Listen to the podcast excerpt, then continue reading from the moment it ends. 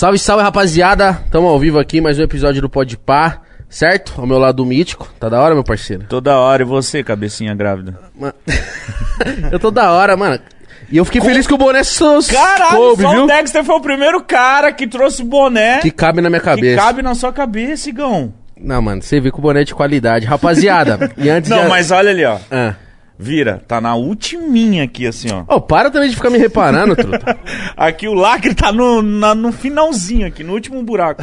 Ah, pa- parou, hein? Ó, e antes de falar com o nosso convidado, falar do nosso patrocinador, Habibs. Tamo Habibs. junto, Habibs, obrigado. Mano, fiquei muito feliz que mais de 28 mil pessoas se inscreveram lá no Habibers, que é o clube de fidelidade do Habibs. Rapaziada, é só você clicar no link abaixo, se inscrever, que você vai ganhar 40 pontos. Pra, que, que- pra que serve esses, esses pontos? Os pontos no Habibs você troca por delícias do Habibs. Então a cada um real gasto lá é equivalente a um ponto. Então aqui você já sai com 40 na frente e não perde a oportunidade de, de se inscrever lá e de de comer de graça, que é sempre bom, né?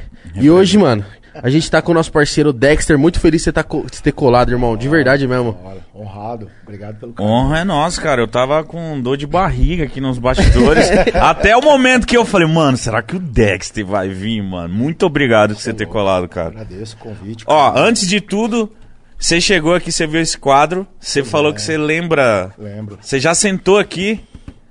É, Aí na muralha, né? Não, não no quadro! É, não no quadro. Na marquise. Na marquise. Na marquise. É, o, ca- é o campo do 2, né, mano? Do, do pavilhão 2. Eu já joguei bola aí e já assisti jogo dessa marquise aí também. Sentado na marquise. Sentado na marquise. É. Caralho, mano. Campão de terra, brabo. Campão de terra. Campão de terra. Todos E os o- campos da detenção, campo de terra. Mas o futebol rolava, tipo, todo dia ou tinha um dia especial pro Todo futebol dia. rolar? Todo dia.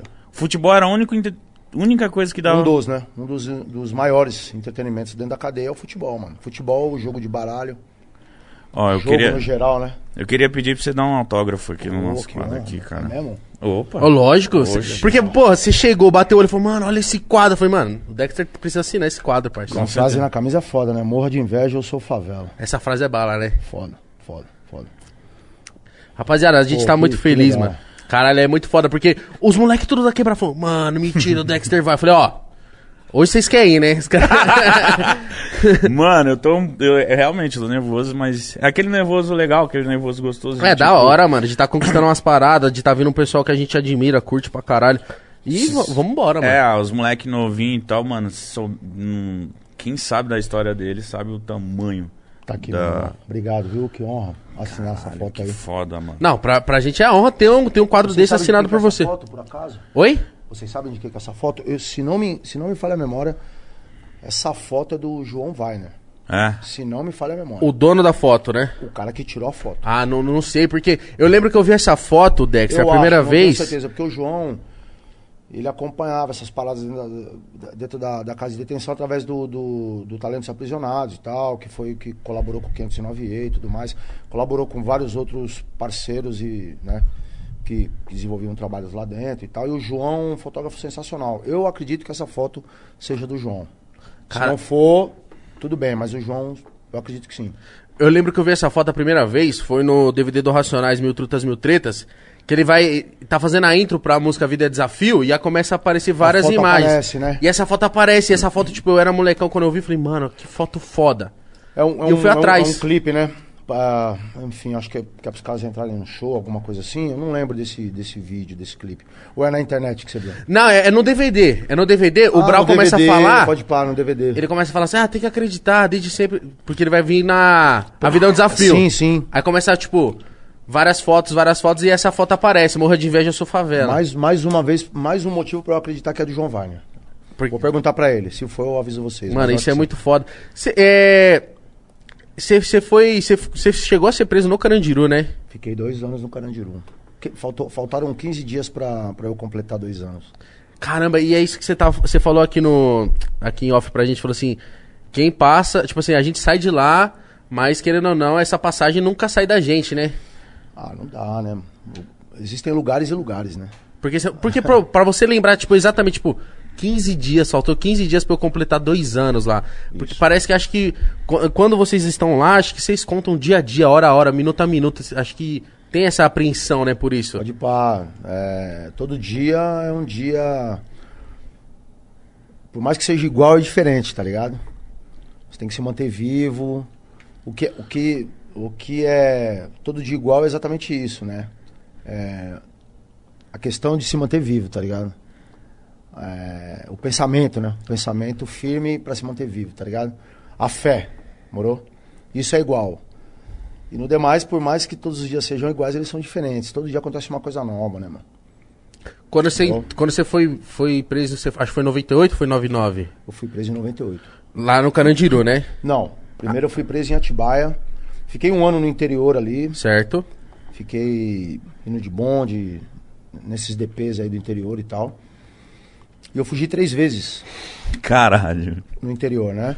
Eu fugi de, de Atibaia, fugi de Serra Negra e fugi de Bragança. Caralho, mas calma aí, porque fugir de uma detenção é foda, né?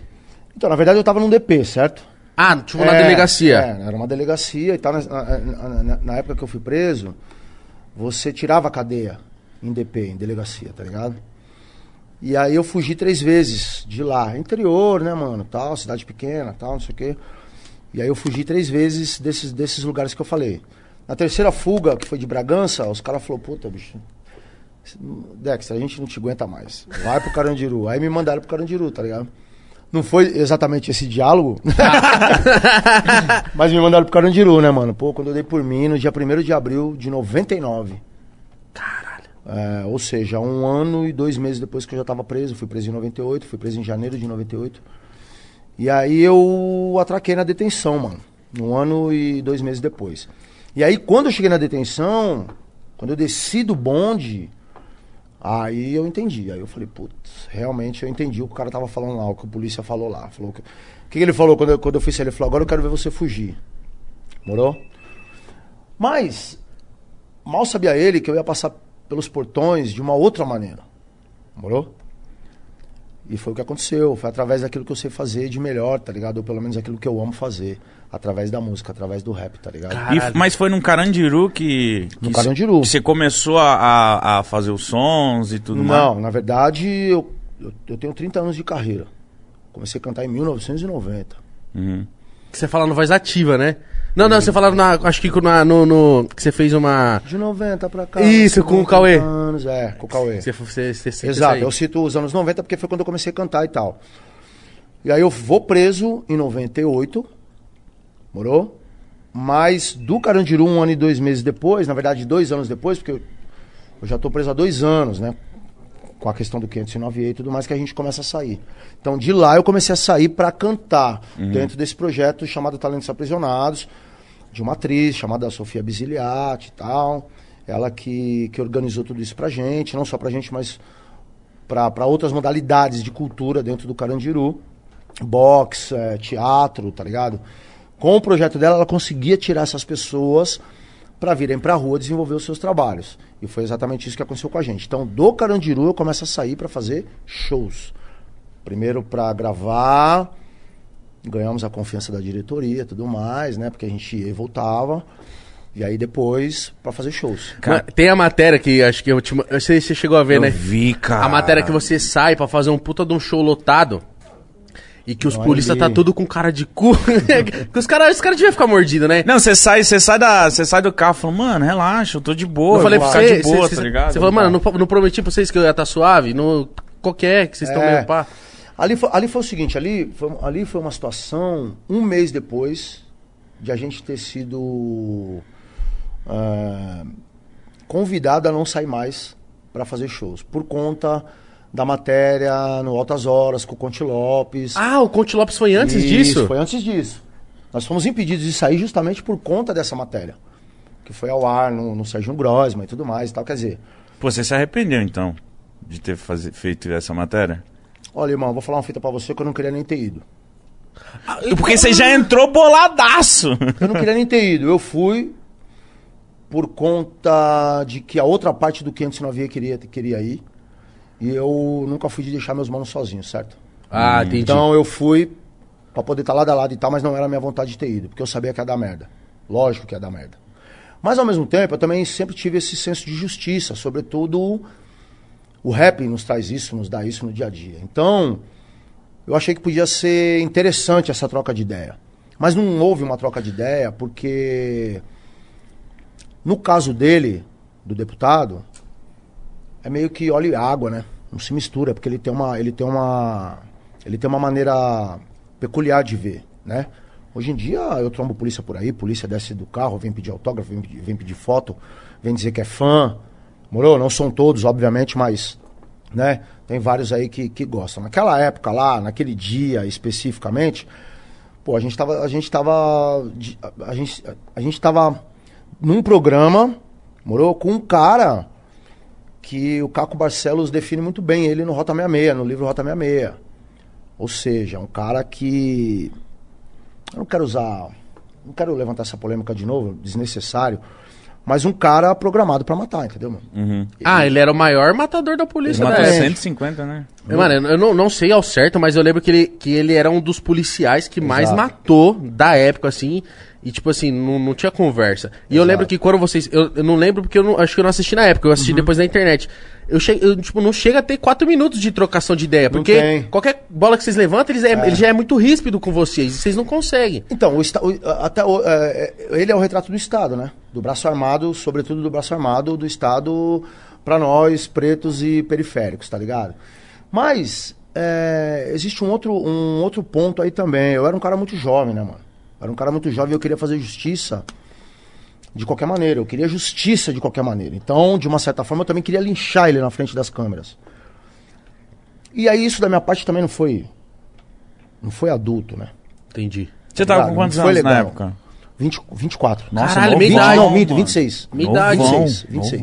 26. 25 ou 26. Então eu era um cara jovem, eu era um cara. É, não que hoje eu não seja, um cara que eu quero justiça pra gente, certo? Mas Lógico eu imagino que, que tipo, um turbilhão de, de ideia na cabeça, você ainda preso. Isso. É outra, então, é outra e outra, na frente de um cara que representa essa. essa entendeu? que representa essa, esse lado é, negativo do Estado. Que é um cara que mata pra caralho e que não dá nada pro cara, tá ligado? Então, assim, a ideia era. Era, era essa mesmo, assim, sendo honesto, tá ligado? Era linchar ele na frente das câmeras. Mas não é assim que se faz as coisas, né, mano? Hoje não, hoje eu tenho uma outra mentalidade, continuo sendo um cara luta, que luta em prol da justiça, buscando a justiça, que infelizmente no nosso país aqui a gente não tem, sobretudo nós, repito, pretos e pobres da periferia, tá ligado, meu mano?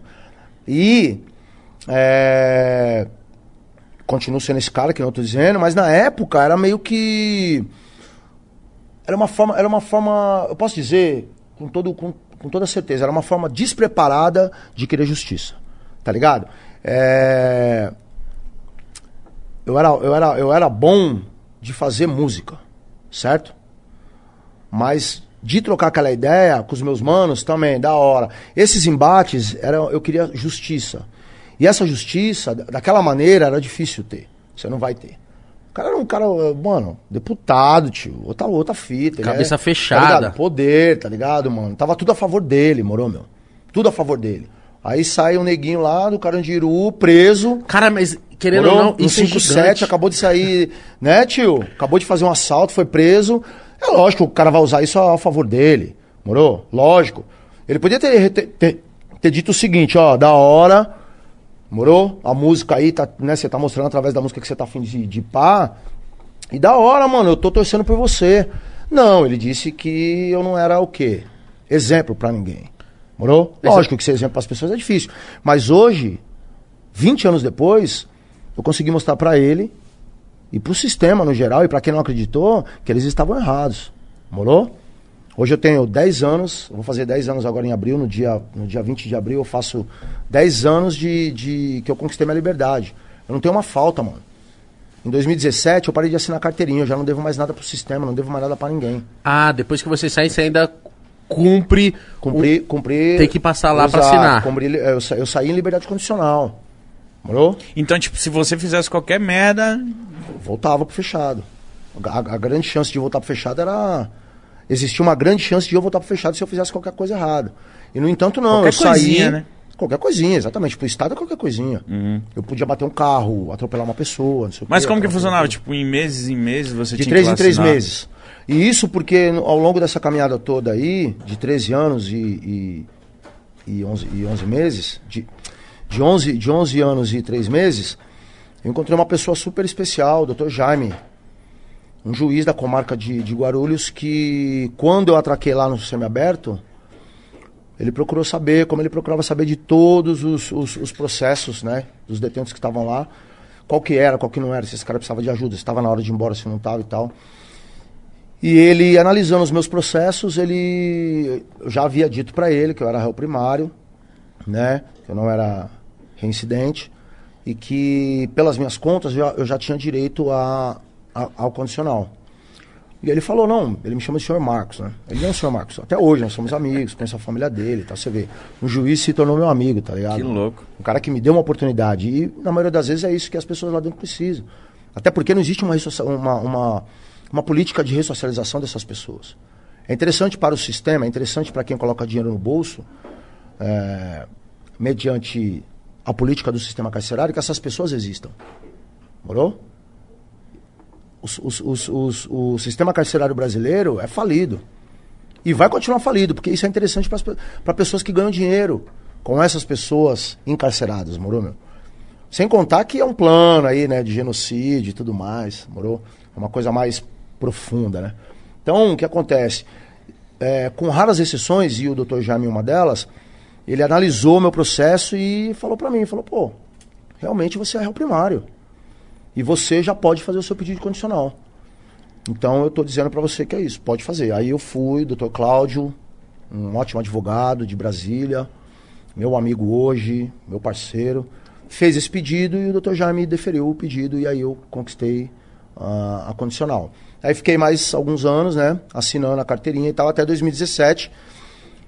E esse tempo que eu saí em 2011 até 2017, o meu advogado, um outro advogado, doutor Robson, também foi fazendo comutação, tá ligado? É, são, são processos internos, tá ligado? Que você pode ir ganhando pena, tá ligado? Que você pode ir ganhando tempo da sua pena. Uhum. E com o meu trabalho, o Dr. Robson descolou, né? Você tem lá no final do ano algum, algumas leis que te garantem isso, tá ligado? E o Dr. Robson foi fazendo uns pedidos. Em 2017, minha cadeia se encerrou, graças a Deus. Não devo mais nada para a justiça. E melhor de tudo, sem nenhuma falta. Porque muita gente acreditou que eu ia voltar, muita gente acreditou que eu ia cometer faltas e tudo mais. E no entanto, não, graças a Deus. E aí hoje, o que fica, o que fica é, acho que fica um aprendizado para todos nós, inclusive para o deputado, de não julgar as pessoas. Morou? Porque eu mostrei para ele que ele estava errado. Morou? Hoje já são é, 10 anos, né, que eu acabei de falar, de liberdade. De liberdade conquistada. Sem nenhuma falta, só trabalhando, voltando lá para dentro para fazer dos dias massacrantes, né, meu? Para quem está dentro do sistema carcerário, dias diferenciados e falar de, de, de paz, de amor e dizer para eles que se eu conseguir e outros poucos conseguiram, eles também conseguem, tá ligado? Dexter, mano, eu tenho uma dúvida do tipo assim, você que viveu isso, como que é, é... Cara, eu não, eu não, eu não vejo puta, eu não, tipo, consegui elaborar direito essa pergunta que eu tenho para você. A, a, a, rapaziada que tá lá presa, é, com o sistema que é hoje em dia, eu não vejo a galera. Eu, eu imagino que lá a galera fica com mais ódio, tá ligado? Sim. Com mais raiva. Eu não, não vejo que lá eles aprendem. Eu não vejo que lá eles. Eu não sei como que é lá. Tipo, eles ficam então, Porra, deve ser foda, mano. Foi o que eu acabei de falar para você, mano. A ociosidade é bem presente, porque não existe uma política de reinserção dessas pessoas. É isso, é isso. E é muito foda você querer falar de reinserção e de ressocialização num país onde as pessoas nem sequer são socializadas, mano. Tá ligado? E que por muitas vezes a saída para essa pessoa é o crime. É cometer um crime. Então, se não tem essa política, se não são pessoas que é, sei lá, mano, elaboram projetos, que nem é o caso da Sofia e de tantas outras pessoas, de, de tantas outras pessoas que eu acabei, pares, pastoral carcerária, advogados, mano, que tiram tempo da sua vida para ir levar esperança, para levar esperança para essas pessoas que estão que estão lá dentro. Se não são essas pessoas, o sistema ele não faz nada. Porque no Brasil é punir, é vigiar e punir apenas. Morou? A sociedade brasileira, ela não pensa na, ressocializa na ressocialização dessas pessoas. Ela pensa na punição. E o sistema é o causador disso. Sim. Porque é exatamente isso, através da televisão, através de, de, de toda e qualquer mídia, corrompe a cabeça das pessoas. Porque eu vi. Esse problema, desculpa, irmão, Não, esse não. problema, ele só é solucionado na cabeça de uma pessoa dessa quando esse problema bate na porta de uma pessoa dessa também. Aí ela vai parar pra pensar, ela vai falar, puta, mano, agora é um parente meu que tá lá, é meu filho, é meu pai, é, sei lá, entendeu? Aí ela para pra pensar e. Morou, mano?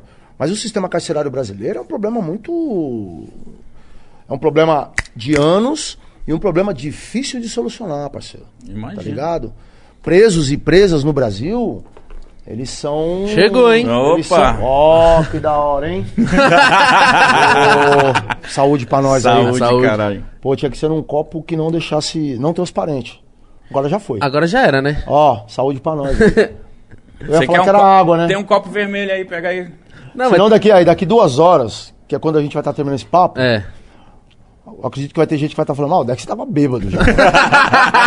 Mas, Mano, ó, mas tem uns. um- Tem, um uns, copo tem um copo. Não, não, tô zoando, caralho. Vamos aqui. Não, ó. mas. Aí, até porque duas horas bebendo não vai me deixar bêbado, tá ligado, tio? Se fosse cinco. Eu já. Ia já, começar. já paguei minha cadeia, tá suave, eu posso beber. Mas. Mas o que? é uma- Como assim? Um, um- não pode beber quando não, tá porque na rua? imagina, eu, eu saindo daqui bêbado, supostamente bêbado, e bato o carro. Ah, sim. Aí entendi. fudeu, né? Então não, isso, isso não vai acontecer porque meu produtor tá ali, o Cleiton. Cleiton tá ali. Ele que dirige, ele não bebe. É isso, caralho. Até porque a Caralho, gente vai mano. sair daqui, a gente vai pra um outro lugar. E aí eu vou continuar bebendo. Então aqui só tá aquecendo só. Aqui é só um aquecimento. Só molhando as palavras aqui, Mitch. Mas ó, voltando pro assunto, porque é um assunto sério pra caralho, a gente precisa. é, é, o sistema precisa rever, né?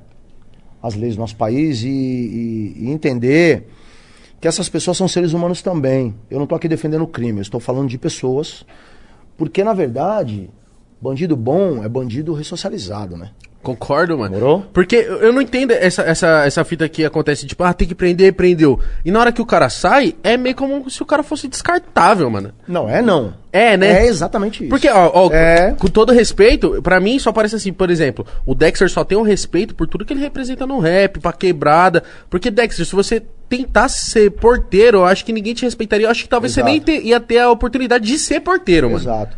É, porque você sai de lá estigmatizado, você sai de lá com um DVC. Quando esse DVC é puxado, quando você vai pra uma empresa, que eles pedem lá o seu capa-capa e tal, não sei o quê, já vem carimbado que você passou no presídio. Eu acho que você passou, você pagou, devia ser extinguido isso da sua folha, da sua folha corrida, do seu DVC. Pagou, acabou, pagou, né? mano. Pagou, acabou. Lógico. Entendeu? Mas no entanto, no entanto não, o sistema, ele continua deixando você estigmatizado. Tá marcado lá que você passou dentro do sistema. E aí você cai em descredibilidade em relação às pessoas. Você não tem credibilidade com as pessoas, porque você passou no sistema carcerário. Ninguém pergunta o que você fez, o que te levou a fazer, morou? É, por que que você foi, qual foi a condição, qual que não foi. Ninguém quer saber. Você passou, você passou, já era, malandro. Então você, a partir de agora, você é um cara estigmatizado pelo sistema, pela sociedade. E aí é difícil o emprego, é difícil isso, é difícil aquilo. Conclusão, você vai voltar uma hora. Morou? Só que nunca se esqueça, você e todos os meus irmãos que estão presos, minhas irmãs que estão presas, valem dinheiro. Essas pessoas presas custam dinheiro. E elas valem. Não é só custar por custar, elas valem pegar. dinheiro. Trocar o copo ali. Morou? Não, não Não, não, dá precisa nada. Não, tio. Oxe, dá nada, tá suave.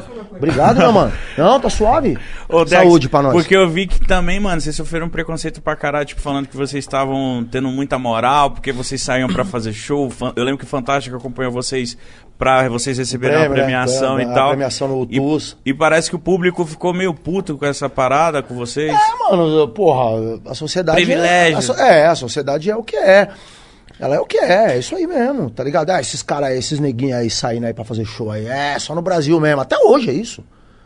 Até Caralho, hoje. Se eu, entro, tavam- se eu entro num, num- num- num- Desculpa, mas é, se eu entro ali numa discussão na internet, sei lá, no Media Ninja, qualquer. que tá acontecendo alguma coisa ali, eu vou lá também dar, meu, dar minha opinião. Ô, irmão. O cara vai te apontar que Gê, você é ex-presidiário. Esses, os, os Bolsonaro aí é foda, viado. Os caras vêm, quer, neguinho, cê... Os caras querem, os caras, ó, os caras os cara acham que eu devia estar morto, mano. Agora, é muito louco isso, né? Eles poderiam me aplaudir. e tantos outros que saem de lá de dentro e conseguem sobreviver nesse inferno sem precisar pegar nas armas de novo. Sabe por quê? Porque sabe o que eu falo pra eles? Eu falo, meu, vocês tinham que dar graças a Deus que o rap me salvou. Porque se não tivesse salvo, o hip hop não tivesse salvo, você poderia ser a minha próxima vítima, seu otário. Porque é isso. Se eu tivesse continuado no crime, esse cara que tá me acusando aí, ele poderia ser minha próxima, a minha próxima vítima. Ele tinha que agradecer que o, que o rap me salvou. Mas eles não dão um braço a torcer. Por quê? Porque eu fui preso. Só que eu tô nem cagando, eu tô cagando pra opinião deles. Foda-se eles. O importante é que eu tô vivo, tô fazendo a minha parte. Mano, eu volto pra dentro do sistema, tio. Eu volto, eu volto lá pra dentro pra levar música pros caras, que eu já falei, fazer daquele dia do dia, né, comum deles, um dia diferenciado e dizer pra eles o seguinte, ó, mano, eu consegui, vocês também conseguem. Nem todo mundo é rapper, nem todo mundo vai ser escritor, nem todo mundo vai ser boleiro, nem todo mundo vai ser o sei lá o quê. Mas, mano, vocês conseguem. O que não dá é pra vocês ficarem tirando cadeia. Não dá, mano. Quem sofre é os familiares, os filhos, tá ligado, mano? Então vocês têm que ter uma outra concepção quando sair daqui. Sabe Deus quando vai sair. Você vai, né, você visita e dá o papo pra eles. Seu projeto, né, Dex? Visita, eu tenho um projeto, Como Vai Ser o Mundo. Hoje ele é um projeto itinerante. Antigamente ele, ele- ele tinha uma sede que era o semiaberto de Guarulhos. O que foi interessante durante um tempo, depois que o Dr. Jaime foi convidado a se retirar da execução, é, na verdade ele foi convidado a trabalhar numa outra execução, né? Mas eu entendo que ele foi convidado a se retirar porque ele era um cara. Aliás, ele era não, ele é um cara que sai do gabinete e vai estar com o preso para entender o que o preso precisa, o que o preso tem necessidade. E o sistema não quer isso, né? O sistema não quer isso. Caralho. E o sistema não age assim. São poucos os juízes é, em qualquer comarca que agem dessa forma. O doutor Jaime, sim. Eu sou prova viva disso. É um cara que toda quarta-feira ele ia lá no campo da, da, da unidade e chamava quem queria trocar ideia. Então já era, já era, já era ponto, assim. Toda quarta-feira era rotina. Toda quarta-feira o doutor Jaime ia lá durante a tarde, depois do almoço, ele ia lá e ficava lá três, quatro horas trocando ideia com detentos, querendo saber quais eram os problemas. O que, que você tá passando? mano? Tá doente, não tá indo no médico? Pô, o diretor não mandou, não mandou? Ó, vamos anotar. Ele tinha a, a dona Sheila, que é assistente dele até hoje, se tornou minha amiga também. Dona Sheila, anota aí o Igão que ele tá precisando ir pro médico. Caralho, e no dia seguinte você ia foda. pro médico, cara. Então um cara que realmente faz jus a tudo que ele estudou, a tudo que o direito ensinou pra ele. Tá ligado? Que é justamente isso. É, é, não é julgar. Morou? É, é entender. Morou? É observar Ser humano, né? e analisar e ajudar. Porque o, o, o, o, princípio, o princípio de quem vai pra cadeia é ser ressocializado. O sistema devia fazer isso. Mas não faz. O Dr. Jaime, sim. O Dr. Jaime, ele. Pô, cara, você sabe que. Assim que eu cheguei na unidade, cheguei no semiaberto, aí o meu advogado já fez um pedido, porque eu tinha, a gente tinha um show em Brasília. Porra, cara, um puta show, a pessoa tava pagando o cachê, o cachê cheio, tá ligado? Ia ser foda, ia, ia livrar legal mesmo assim, umas contas, umas coisas. Pô, tava preso, né? E aí a gente, a gente impetrou esse pedido e tal. E quando foi na quarta-feira seguinte, o doutor Jaime foi até o presídio. E na semana anterior, na verdade, quando o meu, quando meu advogado foi levar o pedido pra ele, ele, ele falou, pô, senhor Marcos Fernandes de Almeida, esse nome não me é estranho, não sei o que e tal. E meu advogado falou pô, é o Dexter. Aí ele, porra, é o Dexter, meu, tal, não sei o que. Pô, será que ele aceita conversar comigo? O doutor Jaime é um cara super educado, mano. Ele perguntou pro meu advogado será que eu aceitava conversar com ele. Então, quer dizer, é um cara assim, sabe, meu, um cara sensível ao extremo. Nós somos amigos até hoje, né? Somos amigos ainda hoje e seremos pés da vida porque é um cara sensacional, um cara sensível, um cara especial demais, moro? E aí, lógico que eu aceitei falar com o juiz, porque não, óbvio, claro. E aí eu me lembro que quando eu entrei na sala tinha um corpo de, de, de, de diretores, diretor de educação, diretor geral, diretor não sei do que, lá, lá, uns 10 na mesa assim. E ele sentado lá na ponta. Aí eu entrei, chegou a minha vez, eu entrei. É, O meu, o, o meu advogado levou pra ele na quinta-feira o pedido. Então passou sexta, sábado domingo, segunda, terça, quarta. Eu fui. Ele me chamou pra ser atendido, aí eu fui. Quando eu entrei na sala, mano. Pô, um cara cordial, mano. Ele levantou, tá ligado? Veio na minha direção. pegou na minha mão, me deu um abraço. Da hora. E falou: olha, antes do senhor falar qualquer coisa, espera só um pouquinho. Ele voltou na mesa de novo, pegou um papel e falou: ó, tá autorizada a sua ida para Brasília. O Ministério Público, inclusive, foi contra, mas eu confio no senhor. Eu sei que o senhor vai voltar. E quando o senhor voltar, eu gostaria de conversar com o senhor sobre um projeto. Pra gente é, começar um projeto dentro do, do, do semiaberto, né? É, se a gente puder tra trazer para o fechado também, ótimo, mas caso não, senhor Marcos, eu quero fazer um projeto com o senhor no, no, no, no semiaberto. Para orientar essas pessoas que, que vão chegar e que logo vão embora, não sei o que. Eu falei, lógico, doutor Jaime, claro. Sempre foi minha vontade de fazer. Eu sempre fiz pelas, pelas unidades que eu passei e onde me deixaram fazer, eu fiz. Eu construí duas salas de aula na Penitenciária 2 de São Vicente, junto com a, com a doutora Janaína, por exemplo. Certo? Eu tirei dinheiro do bolso, né, mano? Dinheiro que, que vinha do CD e construí duas salas de aula. Uma biblioteca. Comprei livros, ganhei livros. Então, assim, era o meu intuito ajudar as pessoas que estavam lá a não ficarem naquela ociosidade e crescerem intelectualmente, espiritualmente, mentalmente, enfim. E, e no semiaberto lá com o Dr. Jaime não foi diferente, porque ele deu essa oportunidade. E nós desenvolvemos esse projeto durante dois anos e meio. Foi um projeto maravilhoso. E eu fui para Brasília, voltei. Imagina, cara, você é preso, você tá já 10 anos preso. Porra, cara, são poucas as pessoas que te dão ouvidos, tá ligado? Aí você entra numa sala com um corpo de, de, de, de diretores, o juiz da comarca levanta e vem te dar um abraço. Ô irmão, na moral, tio, vou falar pra você, eu não sabia o que falar, eu só chorava, mano. Porque aquele dia eu percebi, eu falei, porra, abriu a porta, abriu a luz, mano. Não tô esquecido tá aqui. aqui, né? Pô, esse cara vai me ajudar. É só eu mostrar para ele o que de fato eu, eu tô afim de fazer. Que era fazer música, que era fazer show, que era trabalhar. Esse cara vai me ajudar. Hoje nós somos amigos, mano. Com esses filhos dele. Você já pensou aí num juiz que apresenta a sua família para você, que acabou de sair da, do presídio? O doutor Jaime fez isso comigo, cara. Por isso que fica apurado, é, provado por A mais B que o que falta para essas pessoas é oportunidade. Óbvio que existem pessoas que não querem mais oportunidade. É a vida delas. Elas escolheram isso. Mas eu falo para você, de 100% que está dentro da cadeia, 90% não quer voltar mais para lá. E os outros 10% vão voltar porque não tem mais um. Já apanhou tanto, já foi, né? Já foi, já era. Tá. É isso. De 10 a 15%. Já foi. É o que o cara sabe fazer, é o que ele ama fazer. Morou? Se tornou um vício para ele. Morou? E é isso. Mas 90, 85% das pessoas que estão lá, sem contar na prima, na, que são primários também, né? Não querem voltar. Quem quer ficar preso, tio? Ninguém quer ficar preso. Mano, 10 anos de cadeia deve. Mano, é um. Meu não... Deus, cara. Tá um mês deve ser desesperador. Uma... Um dia já é. Um dia pode ser um. Pode ser um caos na sua vida. Acho que um dia já, você já muda a Um percepção dia, de um, tudo. dia, um dia pode ser um dia bem difícil pra você. Um dia de rebelião, por exemplo. Rebelião é um salve quem puder, parceiro. Você já passou por isso? Lógico, já passei várias. Eu tava na mega rebelião, tio. Aliás, nas duas. Naquelas do- do que vai pro teto e Na queima de, colchão. 2000, na de 2001 e na de 2006. Eu tava. Ah, na de 2006 que começou a ter os toques de recolher, não foi? Também. Entendeu, tio? Então, quer dizer, eu tava. Eu sei o que é uma rebelião. Então, um dia na sua vida pode ser um inferno.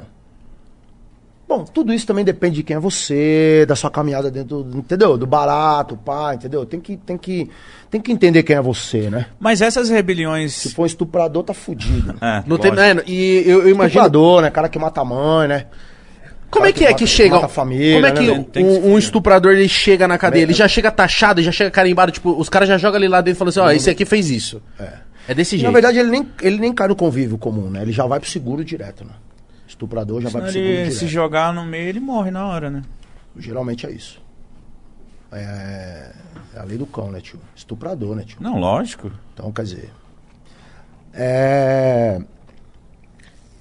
Ele também merece. Ele também tem o direito à defesa, ele também tem o direito, né, a se explicar perante o juiz e tudo mais, tal, tal, tal. Mas na cadeia as coisas funcionam diferente. Morou? Existem leis lá dentro também. Porque eu, Leis essas, lei- leis essas, inclusive, que para muita gente pode soar como um absurdo, mas eu sempre disse que se existisse no mundão, algumas coisas aí seriam bem melhores. Na cadeia se respeita muito o outro. Eu fiquei oito anos sem falar um palavrão na cadeia. Caralho, você jura? Caralho. Oito anos. Sem. Morou? Tá, tá. Tipo assim, você fala assim, vai tomar no cu. Tipo, assim, ofendeu uma pessoa. O dia que eu mandei o cara tomar no cu foi oito anos depois, que eu já tava na pre- no, no presídio, e eu tive que ir pra 10, porque se ele viesse, nós ia ter que trocar faca. Eu fui porque eu mandei ele tomar no cu, e ele, é, não sei o que e tal. Eu falei, beleza. Só que graças a Deus ele não foi, ele correu. Ele foi pro 5 depois. Tá. Caralho. Entendeu? A gente não imagina essas paradas daqui de fora. o seguinte, parceiro, na cadeia se tem leis. Você não fala palavrão na cadeia. Quando você fala palavrão na cadeia, você pode estar dando a decisão pra um cara. Morou? E esse cara vai te dar uma decisão também. Porque na cadeia, tio, ou você é homem ou você não é. Ou você é cabuloso ou você não é. Entendeu? Se você não é, tio, então se recolha a sua insignificância. Porque o cara que não é homem na cadeia, ele é insignificante para os caras que são homens. Que tem palavra, morou, mano? São bandido. Quando a gente fala bandido é isso, é nesse sentido. Morou? É bandido, quando a gente se cumprimenta e tal, é bandido e tal. Pra nós, essa palavra bandido, ela tem várias conotações. Ah, pra nós que é da quebrada, nós tá ligado. Você está ligado, Aham. né? Vocês sabem disso. Vagabundo. Vagabundo, e aí? Não é que o cara é vagabundo, o cara não estuda, que o cara não. Não, tio, é porque o cara é um cara conceituado na quebrada. Não, esse mano é vagabundo, nas ideias, pô, mano, várias ideias mil grau tal. É nesse sentido. A gente tem o nosso dialeto, né? Muita gente não entende. Então é isso, um cara bandido na cadeia é um cara bandido, tio. Mas como que era você. Depois que você ficou famoso na cadeia, você ganhou mais respeito ou a galera torcia mais o nariz pra você? Não, meu mano, graças a Deus, eu. Eu sempre fui respeitado na cadeia, graças a Deus, porque eu sempre respeitei as pessoas também. Então não se tratava de respeito. se tra- Aí, aí passou a ser notoriedade. É diferente. Respeito eu sempre tive, porque eu sempre respeitei também. Mas eu passei a ser mais notado. Depois do, do sucesso, do 509E, das músicas. As músicas falavam diretamente no coração dos caras. Das minas também. Morou? Eu recebi a carta das minas. As minas da PF, eu ia fazer show lá também. Da hora. Morou? Era um prazer, meu, entrar lá, fazer show pras minas, tal, poder levar a música pra elas, levar o rap, que em sua característica, na sua essência, é uma música que salva vidas. Morou, meu? É uma cultu- fa- que faz parte de uma cultura que salva vidas, que é o hip hop. Então, a gente estava cumprindo com o objetivo real que a gente é, tinha como princípio e eu tenho até hoje, certo? Morou? Cada um responde por si. Eu tenho até hoje. Morou? Meu barato é fazer com que minhas músicas cheguem nas pessoas e, e cheguem de uma forma positiva, ajude as pessoas de alguma maneira. Que foi exatamente o que o rap dos, dos meus professores fez comigo. Morou? E a única coisa que eu quero é devolver para as pessoas a mesma coisa. Ponto. O dinheiro, o sucesso, faz parte? Faz parte também, mas que seja consequência. Para mim sempre foi assim. E vai continuar sendo.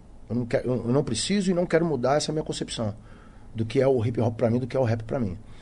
Então, dentro do presídio, também era isso. Então nós passamos a ser mais notados.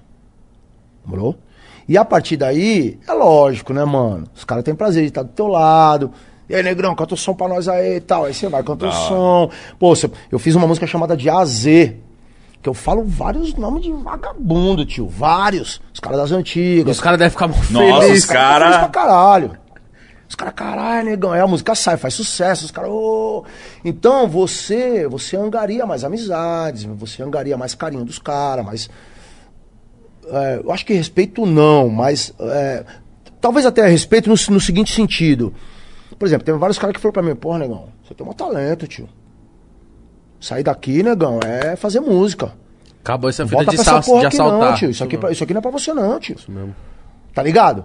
Esse conselho de paizão assim e tal, irmão mais velho, vários caras. Velhinho Roberto, da cidade de Ademar, um tiozinho, pá, pô, da hora, amigão, né? E vários outros caras, o Zé Carneiro, o próprio Cam- finado Camorra, o finado o Mário Sérgio, né? O finado que, que, que a gente chamava carinhosamente de, de, de, de pastel, que era da Bela Vista, Tinda, enfim, vários amigos meus. Falou, negão, você tem um talento, tio. Que continuar no crime o quê? Você vê, né, meu? Você vê que louco, né? Os caras veem a gente como filho, tá ligado? Os caras são mais velhos, já estão no crime há mais tempo. Os caras veem a, a- a gente como filho, um filho talentoso, aquela pedra bruta que precisa ser lapidada, e os caras te dão conselho. Você não pode mais voltar pra cá, tio. E os caras enxergam que isso não é futuro. Eles estão ali porque não tem Exato, escolha. Exato, mano. Você, você entende por que, que eu digo que lá dentro o que se tem são seres humanos e não esses, é, e não esses animais que a, que a direita costuma dizer, morou? Que é e tal, lógico, existem crimes e crimes, existem crimes aí que. Mas aí nem o próprio criminoso concorda. Morou? Vamos separar o joio do trigo, tá ligado? São várias fitas. São várias fitas. Então, mano, o que acontece? Nesse sentido, você acaba se enganando mais respeito, porque o cara fala, pô, mano, eu dei um conselho pro mano, o mano foi. E hoje ele tá aí, ó, na música, tá chegando. Tá firmão. Pô, a música do mano batendo aí. Ô, tio, era 105 todo dia. Você passava nos barracos assim, ó, na hora da 105, o espaço rap. Cara, você é louco. Saudades Mil e, e, e Oitavo Anjo, na época, tocou muito nas mais pedidas, que era ali em volta da- por volta das 4 horas, 4 e meia. Os barracos ainda estavam abertos, tá ligado? Aí você dava um rolê assim na galeria, todo mundo ouvindo o rap. Todo mundo, aí você pai, e aí, e aí família nessa casa? Os caras, é, negão, chega aí, chega aí. Aí já tomavam uma com os caras, aí ia pro outro lado lá, e aí, negão, fuma aí, já dava um traguinho com os caras. E é isso, então, obviamente que a coletividade, ela se torna maior. Você passa a ser conhecido, né, meu? Tá ligado? Mas respeito na cadeia, mano, é uma coisa assim, é uma coisa é, intransferível. A não ser que você faça jus pra, a isso. Tá, é entendeu? reto, mano. O bagulho é aqui, é aqui. Entendeu? Entendeu? A cadeia existem leis. E essas leis, dentro da prisão, elas servem para serem cumpridas. E elas são nada mais nada menos leis para que, nós, que todos nós tenhamos um bom convívio, nos respeitemos, morou? Nos ajudemos. Se você aparecer na galeria, e aí família, alguém tem uma caneta aí? Vai aparecer 10 canetas para você. Ô, tem uma camisa aí? Vai aparecer 10 camisas para você. Tá todo mundo no mesmo barco, né, meu? Não podemos esquecer que são seres humanos. As pessoas erram também. Não é nada perfeito. Não é 100% perfeito. Mas tem esse lado humano. Que muitas vezes no mundão você não vê. Entendeu? Seu vizinho. Eu tenho um vizinho, mano, na moral. Só do jeito que já falou, deve Não, eu tenho um vizinho que é foda. É. O casal, na verdade. né? E os filhos também. Eles podem. Eles saem de casa, eles não falam boa noite, bom dia, boa tarde. Eles não falam. Pode te topar na Tá rua. ali na rua, viado. Tá ali. Eles não falam, ô, boa noite, bom. Sei lá o que, que é. Então, você, você entendeu qual é que é, tio? Então é isso, né, meu? Às vezes eu faço umas festas lá em casa, a polícia aparece lá, mano. Não sei, eu tenho minhas desconfianças. Será que é isso? que eu já sei quem chama. Mas é foda, né, irmão? Os polícias chegam lá em casa, Dexter, você mora aqui, mano, é você. Eu falo, puta, chefe, então. Cola aí. Tem um CDzinho aí. Aí Os caras, tem um CD aí, mano? Autografa pra nós. Aí Os caras gostam, tio. Os caras da periferia também, os caras gostam. Né? Mas são polícias. Com todo respeito. Com todo polícias. respeito. É, não, né, tio? É, tem coisa que, né? Mas eu acho que é, esse lance de um, do vizinho te olhar, não te dar bom dia, não te dar boa tarde, não te dar boa noite, eu acho que ele te vê, tipo, como não digno de estar ali, tá ligado? Dividindo o mesmo ser, espaço que pode ele, ser, tá Pode ligado? ser, não sei qual é que é, tio. Eu sei que os outros vizinhos tudo me cumprimentam, eu faço festa, chamo eles também. aí eles colam. Ah, os bobos é Agora, agora vai. a gente não tá fazendo tanta festa por causa da pandemia, mas Certo. as festas lá em casa vão até 4 e meia, 5 horas da manhã. Você é festeiro? Aí eu gosto, hein, tio. Ô, Pô, Dexter. Fiquei, fiquei vários, fiquei vários anos sem fazer uma festa. Agora é festa pra caralho. Sempre que eu posso, o Cleito pode, pode contar pra vocês aí. Ô, Cleito. Sempre que a gente pode, a gente faz uma festinha, Cleito, né? nós gostamos de festa também, avisa o Dexter aí. Não, chama vocês qualquer Chama dia pra ir lá em nós, casa caralho. lá, caralho. Vai lá em casa lá, Não, aqui a vamos gente curtir. é festeiro também. Não, eu gosto, né? Uma cervejinha, um música, música sempre. Sambão. Churrasco. Sambão. Churrasquinho. Porra, você é louco. vamos que vamos, filho. Só Cara, os, mas- só os bifiantes, gordurinha e vamos que vamos. Caralho. Adoro. Uma, uma parada que eu tenho, mano, vocês fizeram muito sucesso, vocês- vocês estavam na cadeia. Eu, eu assistindo algumas matérias, eu falava, mano, como que devia ser a cabeça desses caras? De tipo, vocês não olhavam aí e falavam, mano, nós devia estar na rua comprando uns carros, vivendo, mano, nós tá aqui, mano, que merda, tá ligado? Tinha umas neuroses, né? De vez em quando e tal. Tinha umas neuroses, era natural, né? Fazendo sucesso pra caralho, ganhando dinheiro. E como é que é? Você ganhando dinheiro dentro da cadeia, realmente ia pra uma, pra uma conta sua? Ou esse dinheiro você não via? Não, a gravadora abriu uma conta. É que é foda, né, cara? A gente tava na mão de uma gravadora. Por mais que a gravadora tenha nos estendido as mãos, e isso eu agradeço, serei eternamente grato, a gravadora ganhava muito mais que a gente. E- mas sim, também ganhávamos dinheiro. Agora, não era tudo isso também. Não. Né? O, que a gente, o que a gente fazia com esse dinheiro? Investia em advogados, né, mano? Comprava umas roupas ali que. A gente tinha até uns patrocínios da Vena na época. Isso que eu ia falar, você parecia toda hora com a regata, a camisa da Vela. É, a gente tinha, a gente tinha Vena, vestia a gente e tal. Cara, Mas tinha, isso. mas tinha outras roupas que a gente tinha que comprar, comprava tênis tal, não sei o quê. Então você tinha que investir nisso, né, cara? Dá pra você ficar re- repetindo roupa no show, tá ligado? Tem que aparecer pro seu público da melhor maneira possível, tá ligado? Ah, tem que ser enjoado também, Né? né? Lógico, sempre. Sempre fui, desde criança, moro, meu. Eu lembro quando eu era criança, puta, eu, eu e minha mãe, a gente ri muito disso. Minhas irmãs também, que. Minha mãe, na época, ela tinha uns perfumes, ela tinha um perfume. Puta, minha mãe usa esse perfume até hoje, mano. Toque de amor, tá ligado? Da Avon. Vocês sabem? A mãe de vocês já usaram isso aí? Ou a avó? Já! Porra, mano! É muito forte o perfume, tá ligado? E eu era pivetão, ia pra escola, tio. Toque de amor, Toque filho. de amor, tio. E ia pra escola. Só que eu já nem ia cheiroso, eu ia fedendo, porque o, ba- o- é muito É forte. forte. É só um pouquinho, tá ligado? Já fica da hora. Então, assim, mano, eu sempre fui um cara que, dentro da minha casa, com as minhas irmãs, eu tenho duas irmãs, né? Na verdade, uma faleceu há dois anos, quase dois anos, né? Um ano e meio. E agora somos eu, a Rainilda e minha mãe. Mas elas sempre me ensinaram a, a, a, a ter essa vaidade. E quando eu conheci o rap, os meus professores também me ensinaram isso, a ser um cara vaidoso. Eu sempre fui vaidoso. E o rap, ele, ele fortaleceu essa, essa questão de ser um cara vaidoso. De andar com o cabelo bem cortadinho, morou, meu? Mano, ele chegou Entendeu? aqui, o Cleiton tava com. Com a troca de roupa na Com a mão. troca de roupa dele, Camisa. ele veio com duas camisetas, trocou, pá. Lógico. Tem que ser. Enjoado posso mesmo. chegar aqui na frente dos meus amigos e não usar algo decente, né, meu? Mano, peita da hora, Da né? hora. Crônica. Alô, Crônica?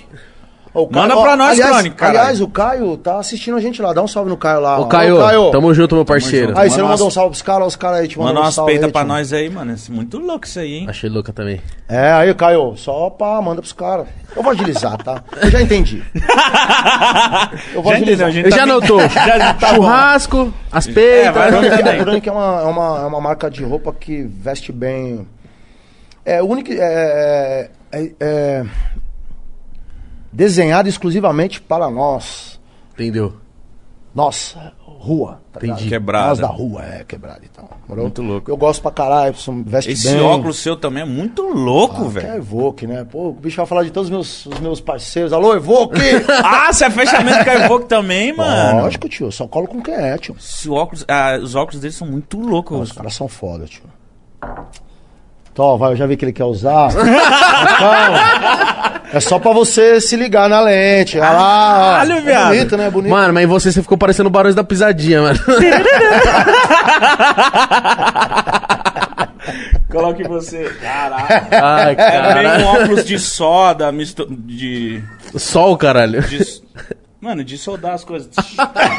aqui com essa proteção lateral aqui. Não, mas é muito louco. de. Muito louco, Eu tenho mano. vários da Evoque. A Evoque aí, to- toda semana. Evoque. Por favor, por favor. Será que eu vou ficar bonito? Mano, eu vou Ô, parecer vou- outro Barões da Eu Pisadinha. vou conversar com os caras lá. Eu vou. Sabe o que eu vou fazer? Eu vou. Ó, aí, ó. Tá vendo? O foda é que verde, mano, pra mim eu sou meio. Tá ligado? Coringão aí é foda. Ô, tio. Mas não tem essa não, Eu né, sou São? Paulino, tá ligado? Ah. E. Tá, tá tranquilo. Dá nada, né? Tranquilo. É, esse verde não é do Palmeiras, é Ah, um tio, eu faço, eu faço show pra torcida do Palmeiras também. Do Corinthians também. Você é alienado Tá futebol? Você, você é do- você é louco pro futebol? Igual esse imbecil aqui? Já deve Irmão. ter sido. Irmão, eu adoro futebol, gosto pra caralho. Mas eu não sou um cara doente assim, entendeu? De discutir com os outros, de brigar com os outros. Aí não, aí eu acho até que. Doideira. Não, a minha é outra, né, tio? Desculpa. Eu não vou marcar um encontro na internet. a Ah, não, isso aí é doido, não. E vou lá bater nos outros por causa de futebol. Tio, os caras ganham milhões. Não, eu e devo- nós aqui se matando. Na rua, não, trocando soco. Respeito quem faz, não acho certo, não concordo, não incentivo, mas eu respeito. Se os caras querem se matar por causa de futebol, tio, legal. Se mata aí, caralho. Vou fazer o quê? Não é o ideal, eu gostaria que não fizessem. Tá ligado? Mas será que ainda tem isso hoje? Tem. né? pra caralho, Mitch. Os caras acabou de matar um corintiano aí agora. sei lá, um Deus, jogo gente, aí. para. Hoje tem isso. Corinthians e Palmeiras e pode ter certeza que. Vai ter Então, assim, doideira. eu, eu, eu, eu sou fã do, do futebol. Canto nas torcidas, respeito. Do esporte. Tio, os caras os cara me levam pro Nordeste pra cantar nas torcidas, tio. Então isso mostra pra mim que o meu trabalho é respeitado por eles.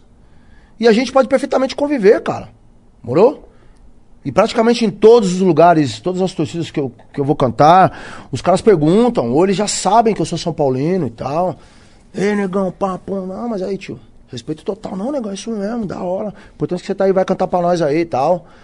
Morou? Os caras pagam certinho. O combinado é o combinado. Nunca tive problema com torcida. Já cantei em várias delas. Chego lá, canto, da hora. No, no, no momento do meu show, a primeira coisa que eu, che- que eu chego pedindo é paz. E graças a Deus nunca teve um problema. Que Nenhum show nunca teu. teve um problema. Nunca. Caralho, que foda Graças a, a Deus e aos dirigentes da, de todas as torcidas que eu já cantei, que eu respeito muito. Já cantei, tio, várias. Corinthians, Santos. Já Mas como cantei. que é um show pra torcida? Ah, na, acho que na, na sede Na da sede, quadra. é. Aniversário dos caras, né, mano? Tal. Os caras, ô negão, vem cantar, tal. Aí você vai lá cantar. É um show dos caras lá, que Ah, da, da, ser da, da pra torcida. caralho. Não, é sensacional. louco. Eu tenho, tenho umas imagens minhas aí na torcida na, na Independente.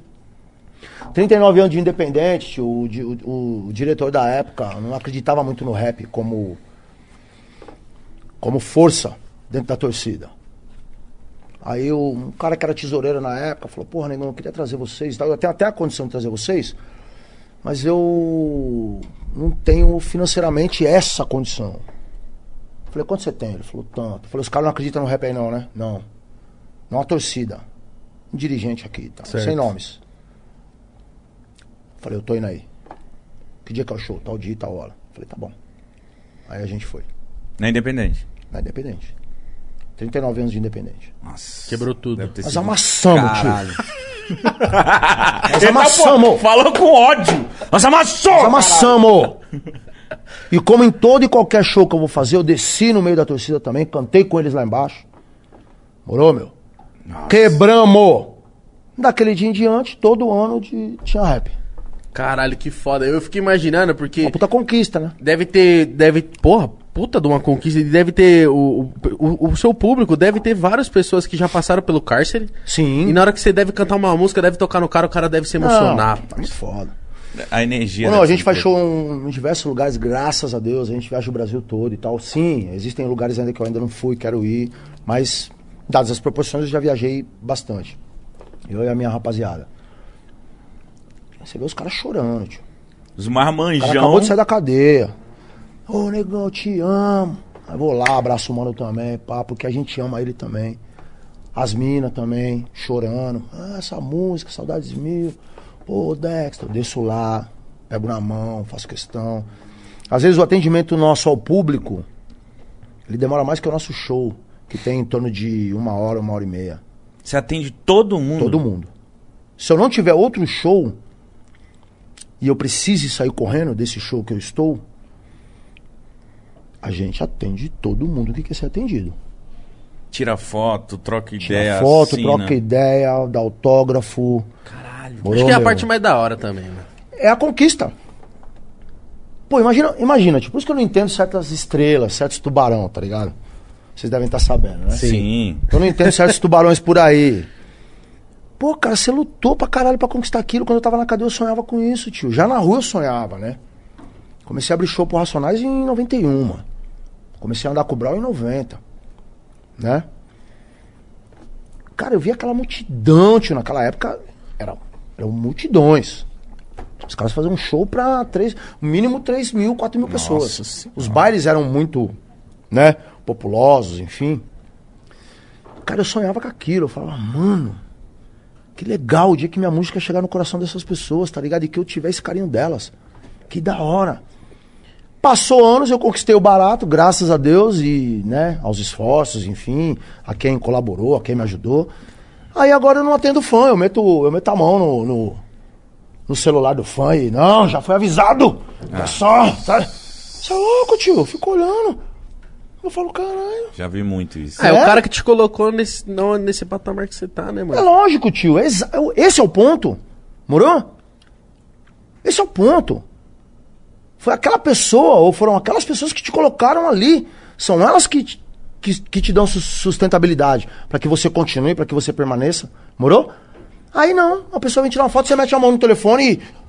Ô tio, para, tio. Que desrespeito, meu, com as pessoas.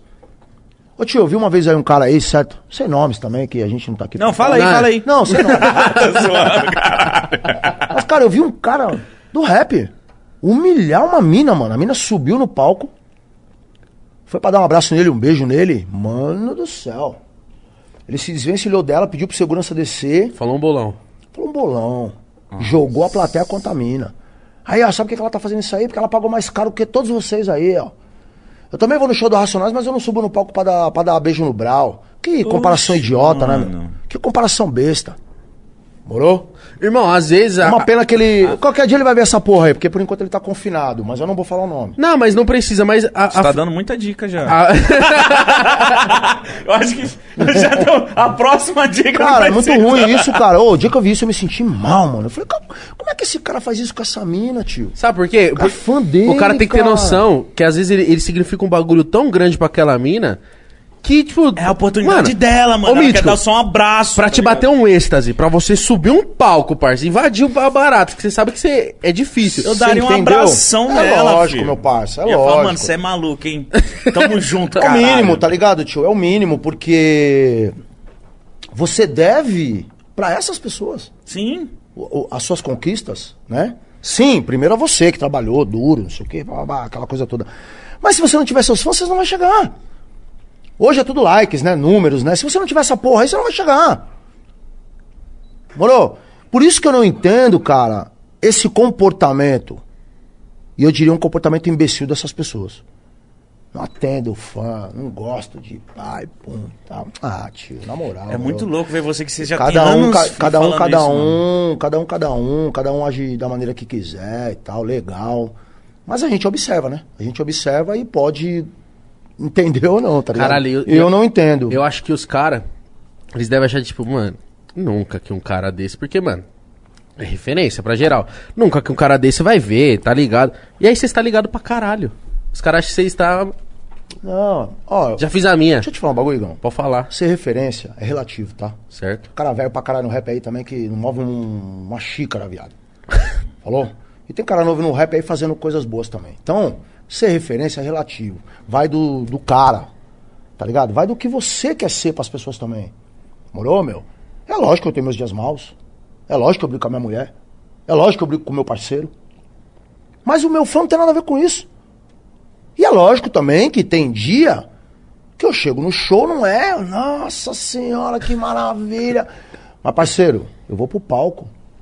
Lá no palco eu descarrego todas as minhas mágoas. E quando eu volto, tio, eu volto leve. Sabe por quê? Porque eu amo fazer o que eu faço, tio. É minha vida, tio. Malandro, deixa eu te falar um bagulho. Eu sempre fui um sério candidato a morrer cedo. Você também, você também. A maioria desses rappers, inclusive meus professores também, periferia, tio. A gente sempre foi muitos. A ge- a gente sempre foi muito contabilizado nesse sentido. Pelas drogas, pela mão do crime, pela mão da polícia. Nós estamos vivos, mano. Essa é uma frase emblemática do mestre KLJ. Estamos vivos, eu uso ela demais. Cara, eu tenho 47 anos. Pelo sistema não era pra eu estar aqui hoje.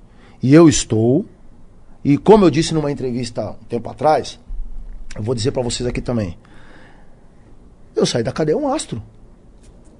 Mas não porque eu sou um astro, não porque eu sou um Jordan, não. Porque eu saí cantando rap. Porque eu saí sendo reconhecido pelas pessoas através do meu trabalho. Porque eu saí sendo cumprimentado pelas pessoas na rua através do meu trabalho. Contramão total. Nesse sentido, eu saí um astro. Morou? Então não faz sentido hoje eu jogar tudo isso no, no lixo. Quando eu maltrato uma pessoa, eu não estou maltratando só aquela pessoa. Estou maltratando todos os meus fãs. Morou? É, eu mesmo vou olhar e falar, pô, eu não imaginava que Porque o você ia vai ser ver, cara. você vai olhar e vai falar, porra, Dexter, pô, não era isso que eu, que eu imaginava, tá ligado? Então é claro que você também tem seus dias maus e tal, papapá, mas meu parceiro, eu vou falar uma fita pra você.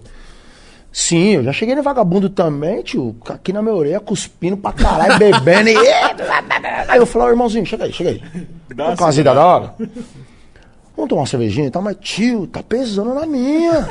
Eu tô aqui, eu não vou correr, vamos ficar aqui nas ideias. E já teve uns dois que é a humildade. Fala, que você quer mais humildade? Daqui a pouco você quer me comer, viado. Você quer o quê, tio? Mas graças a Deus a maioria, ô, Dexter, desculpa, mano. Pô, é mesmo, né, meu? Não, é que você tá ligado. Eu falo, não, da hora você aqui também, meu parceiro e tal, mas você, tá- você já tá aqui com nós. Vamos beber, vamos, tá ligado? Vamos, vamos trocar umas ideias e tal. É que tá foda, tio. Porra, tá. já deve ter uma piscina. Aí nós dá risada e segue. Lógico que já teve gente que eu tive que dar um papo. Mas não é por do mim, tá ligado? emociona, né, mano? Pela pessoa que tá ali também, já bebeu pra caralho. Tá? A noite é isso, né, tio? Você tromba vários espíritos, pá, na noite. orelhada. É, e você tem que também, às vezes, ter. Seu psicológico tem que estar preparado pra isso também. Pra dar um papo no mano, tá ligado? Às vezes até um papo de um produtor fazer isso. Eu nem deixo, tio. Eu mesmo dou um papo.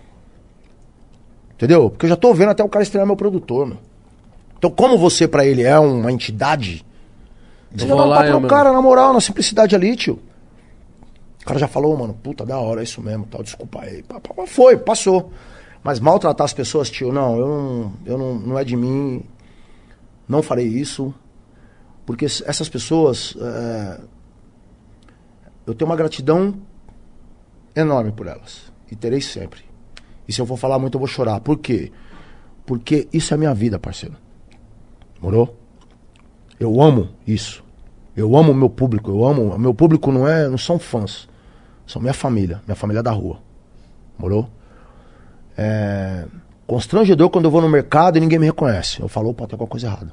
Aí quando eu tô saindo, alguém, ô Dexter, eu falo, opa, amém. Obrigado, Deus. Não é necessidade disso. Não é. É que eu amo. E Ah, mas são é bagulho eles que me dão sustentabilidade pra continuar sendo quem eu sou. Eu tenho 47, parceiro. Eu tô nessa fita há 30. Caralho, Tem mano. cara novo aí no rap aí que não tem do de pai, idade mano. o que eu tenho de carreira. Foi difícil chegar. Tá aqui hoje no Pode Par. Quantos irmãos meus, mano, que começaram junto comigo, Não, você falar aí quem vai chorar sou Não, eu. pera aí, o que, que você vai falar aí, mano? gostariam de estar aqui com vocês. Gostariam, mas já pararam, casaram. Deram visibilidade pra outras coisas, não conseguiram mais voltar. E eu tô aqui, tio. Mesmo casado. Morou? Eu tô aqui. Hoje o canal de vocês é um canal de expressão. Vocês batalharam por isso também. Mérito de vocês. Quem não quer estar aqui, tio, trocando esse papo com vocês? Caralho. É que pra gente, você tá aqui, que é um cara de miliano no rap, tá ligado? Que Pra mim tá numa prateleira do rap, assim, de, de mano intocável, assim, tá ligado? Na, na minha Uma humilde opinião. lenda, uma lenda. Pra você tá trocando ideia comigo, porra, eu tenho só 24 anos, tá ligado? Pode pá. Você tá trocando essa ideia comigo, eu fico, mano. Você é louco. Cara, Eu- eu- não, eu fico aqui, eu chego eu- aqui mais cedo e fico, mano. Será que ele vai chegar mesmo? É, eu assisti a, a sua parada do Fantástico. aí eu, eu tava falando com o meu irmão, eu acho. Ontem eu falei, mano, o cara o Fantástico fez. Cobriu ele. cobriu eles.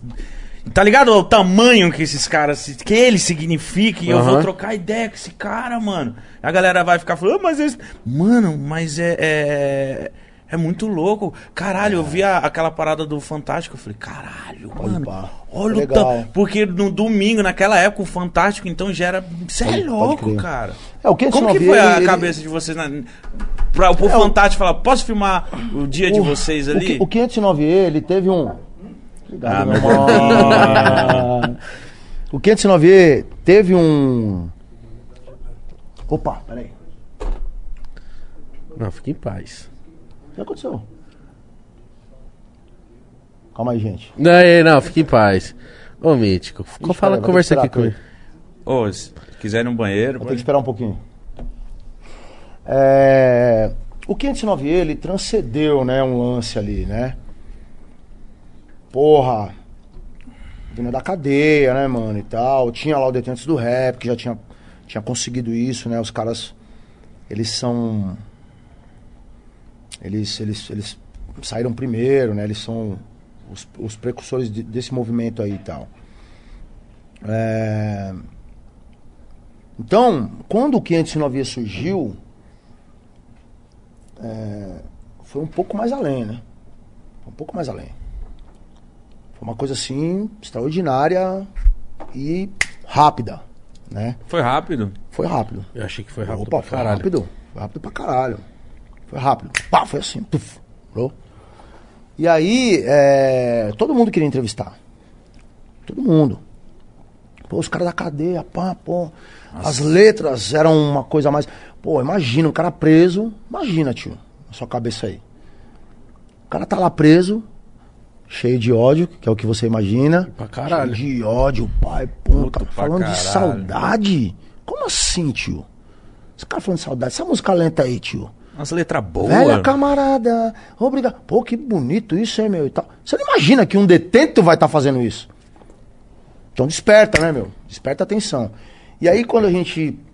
E aí automaticamente seu trabalho vai chegando, vai chegando, você ganha prêmios, você é reconhecido e tal. E aí quando os caras ficaram sabendo que a gente ia pro. Pro TUS, que era uma puta de, um- de uma premiação, de uma festividade para o rap nacional, na época, e eu tive o prazer, a honra de ter ganho acho que dois prêmios do TUS eu tenho. Dois ou três? Acho que três eu tenho. Tá, porra. Então, muito foda, né? Os caras. Isso, isso virou matéria, né, mano? O que vira matéria é os caras saindo da cadeia pra fazer show. Mas vocês não se acharam pra cara, tipo, caralho, Ah, eu- mano, não, Fantástico calma aí. vai vir aqui com Eu vou falar antes de, de você. Se Tá sou louco? eu, que eu tô vendo, que eu já tô preso, né? Já, beleza, é isso aí, é isso aí. Tô vendo uma parte de polícia me escoltando com a cara de cu, eu vou grandão, pai. Os dois com a roupinha mó da hora. Você é louco no Fantástico, mano. Então, é. Foi foda. Ó, mano, eu sempre tive cuidado com essas coisas, tá ligado? Se achar é muito perigoso, entendeu? Não, mas ali. Eu, eu entendo o que vocês estão me dizendo, É, mas sim. assim, é que é foda, né? A gente precisa. É... é, Porra, mano. Não é tão simples assim de vocês pensam. Não, eu imagino. Ou o que vocês imaginam. Sim, tá ligado? sim, sim, sim. Porque você tá ali, é uma responsabilidade muito grande. Existem outras pessoas te olhando, te observando. Você precisa estar ali para desenvolver o seu trabalho, tá ligado? Mas é óbvio que a gente tava super feliz e orgulhoso da nossa conquista. Isso, é, isso aí. Demorou? Eu acho que vai mais pra esse caminho do que o, ah, eu sou foda, os caras aí, pum. Você vê que quando a gente foi fazer no, no Millennium Rap, a gente já tava. Inclusive, era, era- era até um- assunto que a gente falou lá atrás e a gente não completou. Sim. Vamos voltar rapidinho. A gente tava um mês já sem sair por conta do Conte Lopes e tal. E no Millennium Rap a gente tinha sido contratado. Um mês depois, a gente conseguiu uma autorização e o Suplicy que nos ajudou, porque a gente não ia sair. Suplicy é bala. Suplicy é nosso. Então ele que foi, ajudou, papapá, cantou a autorização. Antes, antes desse um mês, a gente saía com um carro nosso, particular. Não exatamente nosso, mas da pessoa que, que andava com a gente. E aí nesse dia pra gente sair, os caras autorizaram, Viatura. mas viatura. O que voltamos lá no começo, regredimos, porque no começo as, as primeiras quatro, cinco, talvez até a sexta saída, a gente saiu com escolta. E depois, mediante a, ao acordo de cavalheiros com a diretoria, nós e a diretoria e tudo mais, que, que os caras falaram? Olha, a partir de hoje, beleza, a gente entende que vocês não precisam mais dos três funcionários, porque a gente saiu com três funcionários, seu Carlos, o seu Valdir e o seu Fabiano. A gente entende que vocês não precisam mais sair com esses três funcionários, então a partir de agora vocês vão escolher um, e nós escolhemos o seu Valdir, que era, pô, o seu Valdir era um cara. O Valdir era um cara mais nós, assim, né? Ele gostava também de rap, dançava um samba rock, a família dele, família de preto e tal, tá ligado? Era uma coisa mais. Mais assim. Encaixava mais. É, era mais. É, encaixava mais. en- Encaixava mais. Encaixava mais é. Tá, tá, tá, tá, tá, tá. Encaixava mais é capcioso. Eu preciso tomar cuidado com vocês, hein, meu? Era mais nós ali, certo? Tinha mais a ver e tal, pá, pá, pá. É o seguinte, mano. A gente chegava lá, era aquela. É, família de preto, né, mano? Festeiro pra caralho, papapá e tal, tal, tal. Então a gente tinha um carinho a mais pelo seu Valdir. Escolhemos o seu Valdir. E passamos a sair com o Maverick do seu Valdir. A gente saiu com um carro particular e tal. Mavericão. Mavericão, marrom, Eita tal, porra. bonito, pra caralho, lindo, ah, ia fazer show e tal, beleza. Esse, esse um mês depois que a gente ficou impedido de sair, voltamos para a estaca zero, ou seja, vai sair, mas vai sair com a viatura. E aí aquele, aquele funcionário lá, aquele. Ele é um polícia civil, aquele baixinho lá. Ah, que você já sai trocando uma ideia com É, ele. ele faz um bico, ele fazia um bico na época, no Carandiru. Então ele era funcionário lá do Carandiru e tal. E antes de sair lá, ele veio, ele veio em mim e deu um papo. Ele falou, ó, mano, nós estamos sabendo que vocês vão ser resgatados. Eu falei, é mesmo, chefe? Falei, legal, Nem então. eu tô sabendo. Aí eu falei pra ele, é mesmo, chefe? Então me avisa que hora, que ponto, porque eu não tô sabendo. Ele, é, chegou a informação aí e tal. Eu falei, chefe, para de bobeira, mano. Vambora, mano. Quero trabalhar, mano. Fica tranquilo, tá suave. Tá dando sua palavra, ladrão? Falei, ladrão não, Dexter. Tô dando minha palavra. Rapper. Rapper Dexter, chefe. Não vamos confundir as coisas, beleza? Já lá no pátio. Olha, é, beleza então, tal. Quero só ver, pá. E aí, quando a gente chega lá, que ele abre o camburão e tal, vocês viram lá o, o, o, o motorista com medo de abrir e tal, não sei o quê.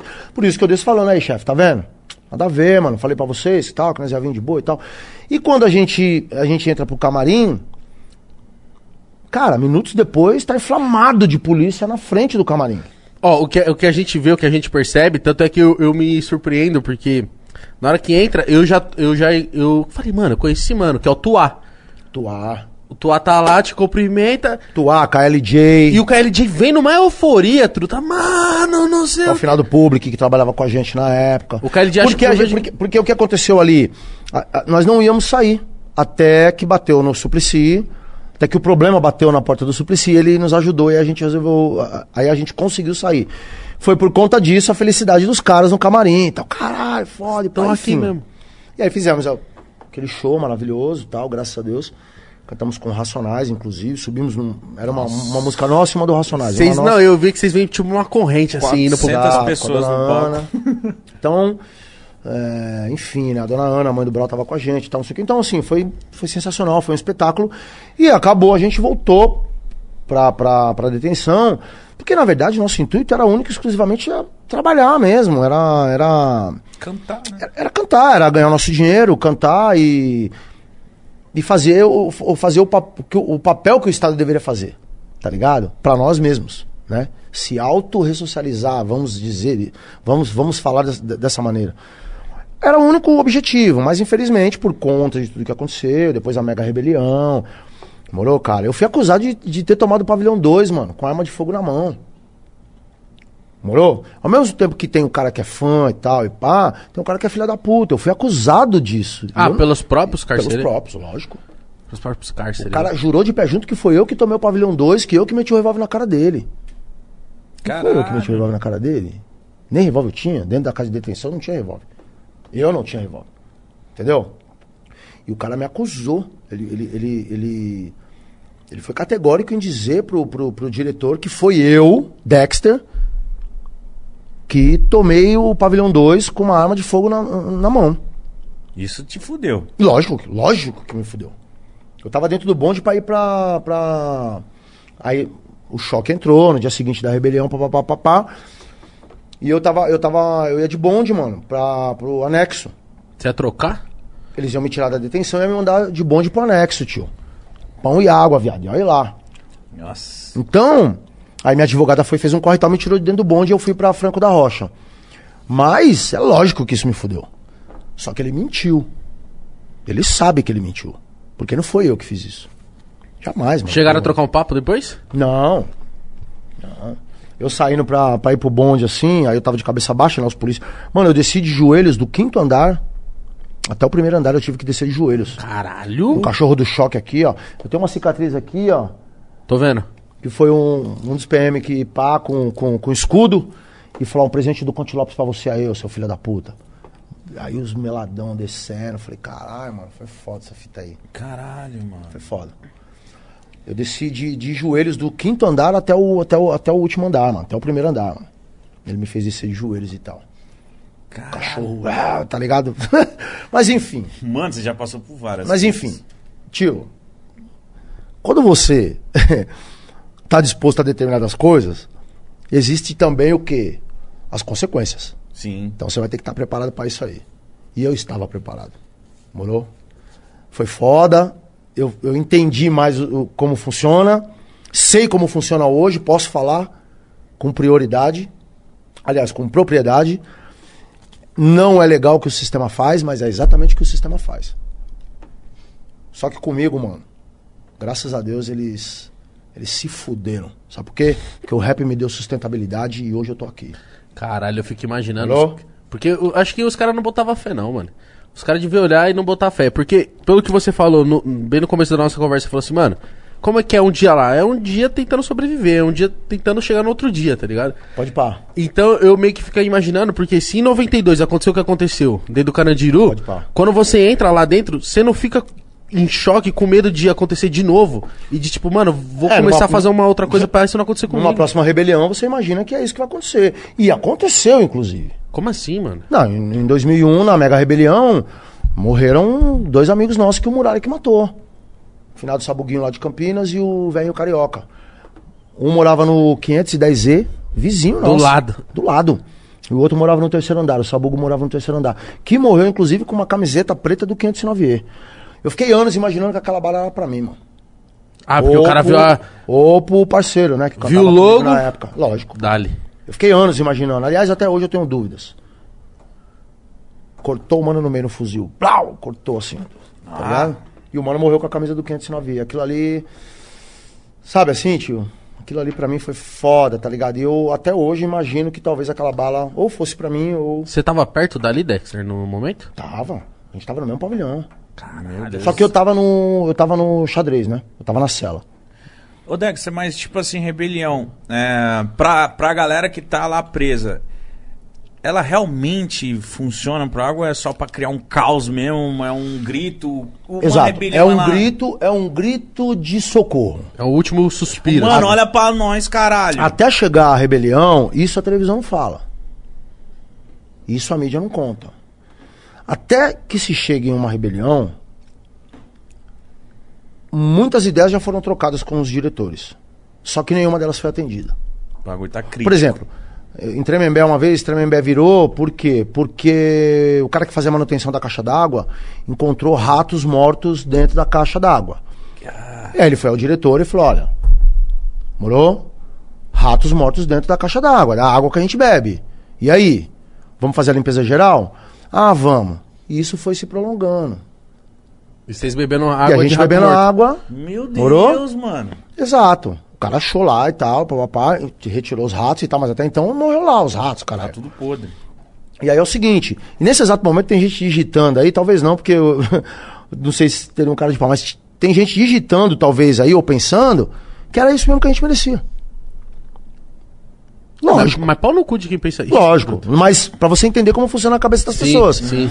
Então, um mês depois, a gente teve que parar o bagulho, tio. Como assim eu vou beber água de rato morto? Como assim, tio? Pô, você não vai pedir pra fazer a limpeza? E aí? Não, gente, aqui nós estamos com um problema aqui e tal. Tivemos que quebrar tudo pro cara fazer o barato. Então, o que, que acontece? É um grito de socorro, tá ligado? A rebelião. N- n- é, na maioria das vezes, é isso. Existem rebeliões por outros motivos também. Morou? Mas funcionava? Às vezes funciona, né, cara? Às vezes funciona. O poder é do povo, né? Tá ligado? Embora estejamos lá é, na mão, A mercê, né? à mercê do sistema, né? Pá. Uma rebelião é foda, tio. Imagina. Cê é 500 louco. homens, 600 homens, cada um com duas na mão e vai, seus filha da puta, nós vai pegar e funcionário na mão também, e fogo pegando. Então, quer dizer, mas ali é, é o extremo do ser humano, né, cara? Você já chegou no seu limite. Não precisava estar naquele ponto, né? Era só o diretor fazer o quê? Puta, pelo amor de Deus, gente. Então, ó, seguinte, gente. A gente vai brecar a caixa d'água, um ou dois dias aí, não sei. E vamos limpar a caixa d'água. Acabou. Uma rebelião foi por causa da caixa d'água? É, é que já vem juntando outras Somando, coisas, né? tá ligado? O- É o a estopim, caixa né? d'água foi a última gota no copo que já tava transbordando. Tem outras milhares de coisas. Mano, é uma constante. É, parentes de, de, de, de, de, de, de detentos e detentas, né? Serem maltratados por funcionários. É uma constante isso em porta de cadeia. Morou? É uma constante a comida vinha azeda. E os caras não repossam a comida. Morou, malandro? Essa comida aí que o Datena fala que é de primeira qualidade, porra nenhuma. Eu também não imagino uma comida É boa. lógico não. que não. Um. É lógico que não. É óbvio que não. É tudo de terceira, quarta categoria, mano. Porque tem gente que ganha dinheiro. Tá, entendi. Certo, tio? As coisas que, que esse dinheiro deveria trazer até você, detento, não traz, não chega do jeito que deveria chegar. Um detento hoje, se não me engano, custa 3 mil reais. Paga pra esse cara estudar, mano, antes dele querer ser ladrão. Investe na educação. Esse cara não vai parar na cadeia. Mexe na cultura. Investe na cultura. Isso mesmo. Você entendeu qual que é a caminhada? Mano, eu, eu não imagino ninguém. Ninguém quer ser preso, mano. Lógico, tio. Caralho. Ninguém quer ser preso. Morou? Então, é, é- é isso que eu tô te dizendo, tá ligado? O que acontece? Uma rebelião, ela é isso, mano. Ela é um grito de socorro. E aí, um grito de socorro furioso. Aí, quem deve também já tá na lista e vamos que vamos, entendeu? É, porque tá tudo. Aí entra o estuprador, entra o cara que. Entendeu? Então é isso, mano. É isso. Cadeia é isso. Tá ligado? Cadeia é desse jeito. Você Só, passou so- por só sobrevive. Você passou Eu passei por quantas rebeliões? 21 unidades. Não, mas e rebeliões? A rebelião eu passei por umas quatro. Caralho, Dex. As, as duas, as duas que foram megas, né? Mano, O então sistema é, inteiro parou. então é a frase do Kennedy mesmo, estamos vivos. Estamos vivos, lógico que estamos vivos, entendeu? Uma rebelião aí- deve, deve ficar todo mundo muito louco. Tipo, mano, meu É. Deus, fudeu, viado. É, é mais ou menos aquilo que você vê na televisão. É que existem rebelião também por troca, é, por, por por espaço, né? No Isso caso, que eu ia falar, né, embates de- é, de cárcere, É, assim. tá ligado? Infelizmente é um erro do sistema também.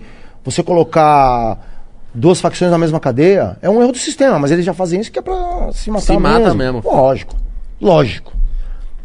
Morou? E mais uma vez tem gente digitando lá que é isso mesmo que tem que acontecer. Mas elas- essas pessoas se esquecem que essas pessoas lá, elas estão. Elas, elas também estão correndo para sobreviver. É uma válvula de escape, duas facas na mão e matar o seu oponente. Mas não é que ela quer fazer aquilo. Morou? Pelo menos a maioria eu tenho certeza que não. Morou? Você pode ver que até a maioria de vez em quando, ó, fica até de cantinho, de quebradinha.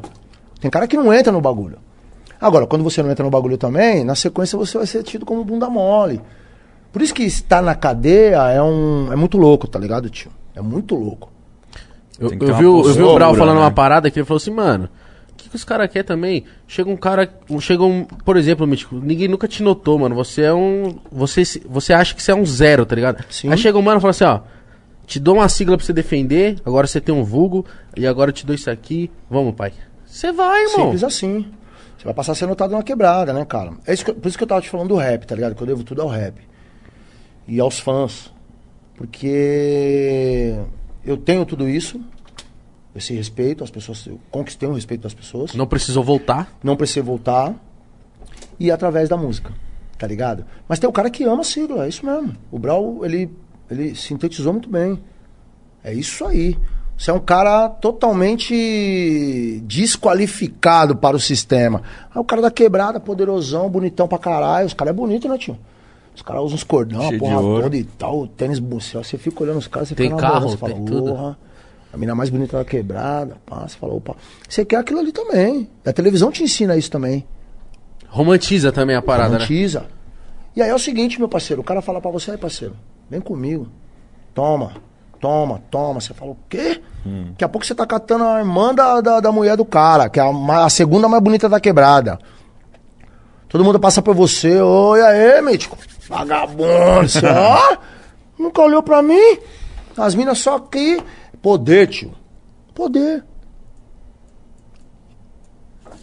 Por essa via, mas poder. Quem não quer? Ah, pro E aí, cara às que nunca teve você- nada, né? E, pra quem nunca teve nada, isso é um prato cheio. Então, às vezes, você, infelizmente, acaba sendo. é, você acaba sendo vítima também, né? Sim, sim, dessa, sim, sim, dessa, né, meu? Porque tudo isso, de uma certa forma. De uma certa forma, não. Tudo isso é uma ilusão, né?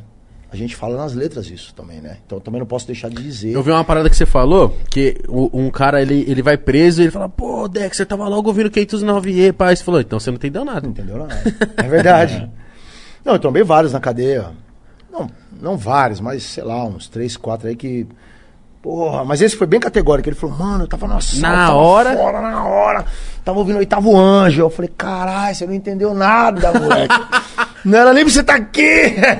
Se você tivesse escutado, né, meu, e tal, uma pena, mas. Aí ele, é, mano. Eu falei, é, mano, não era pra você estar aqui. A música fala o contrário.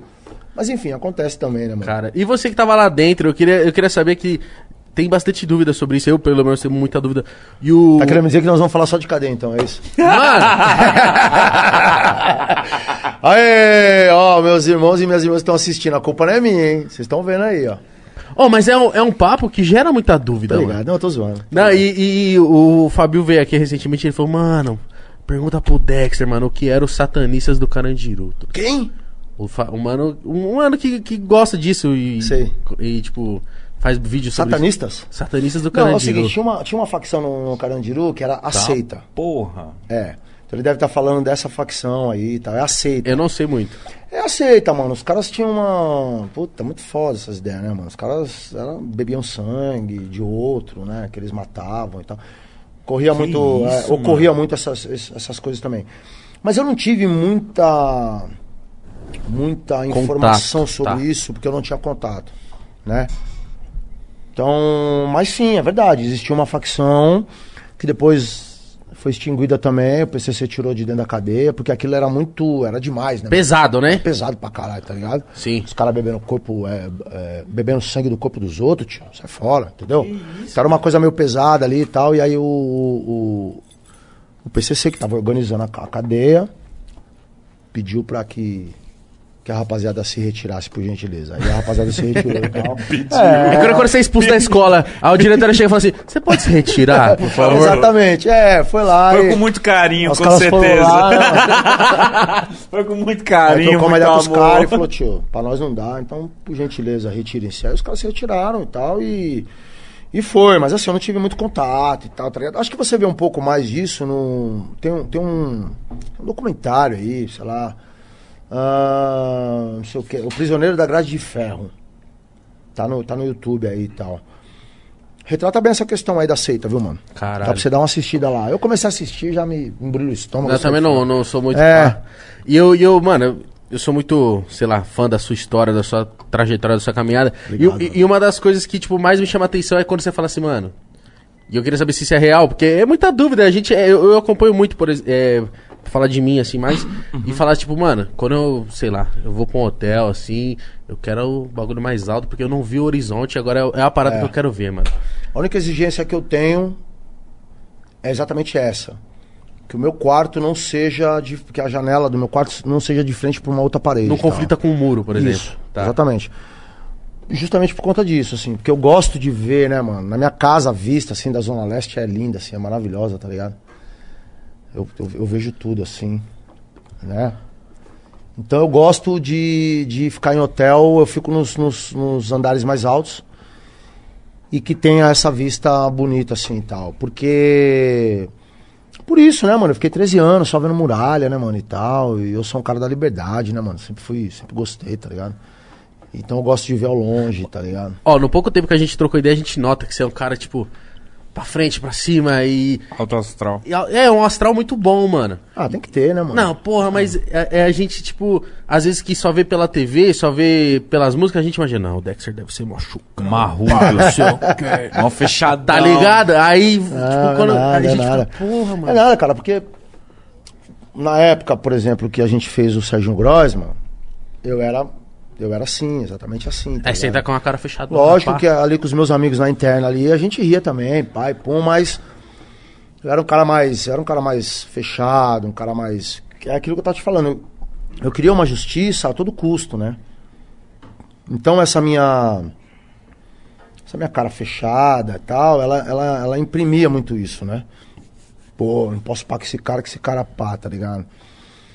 Mas na verdade, é, com o tempo, você vai aprendendo que ser maleável é importante também. Ser feliz faz parte.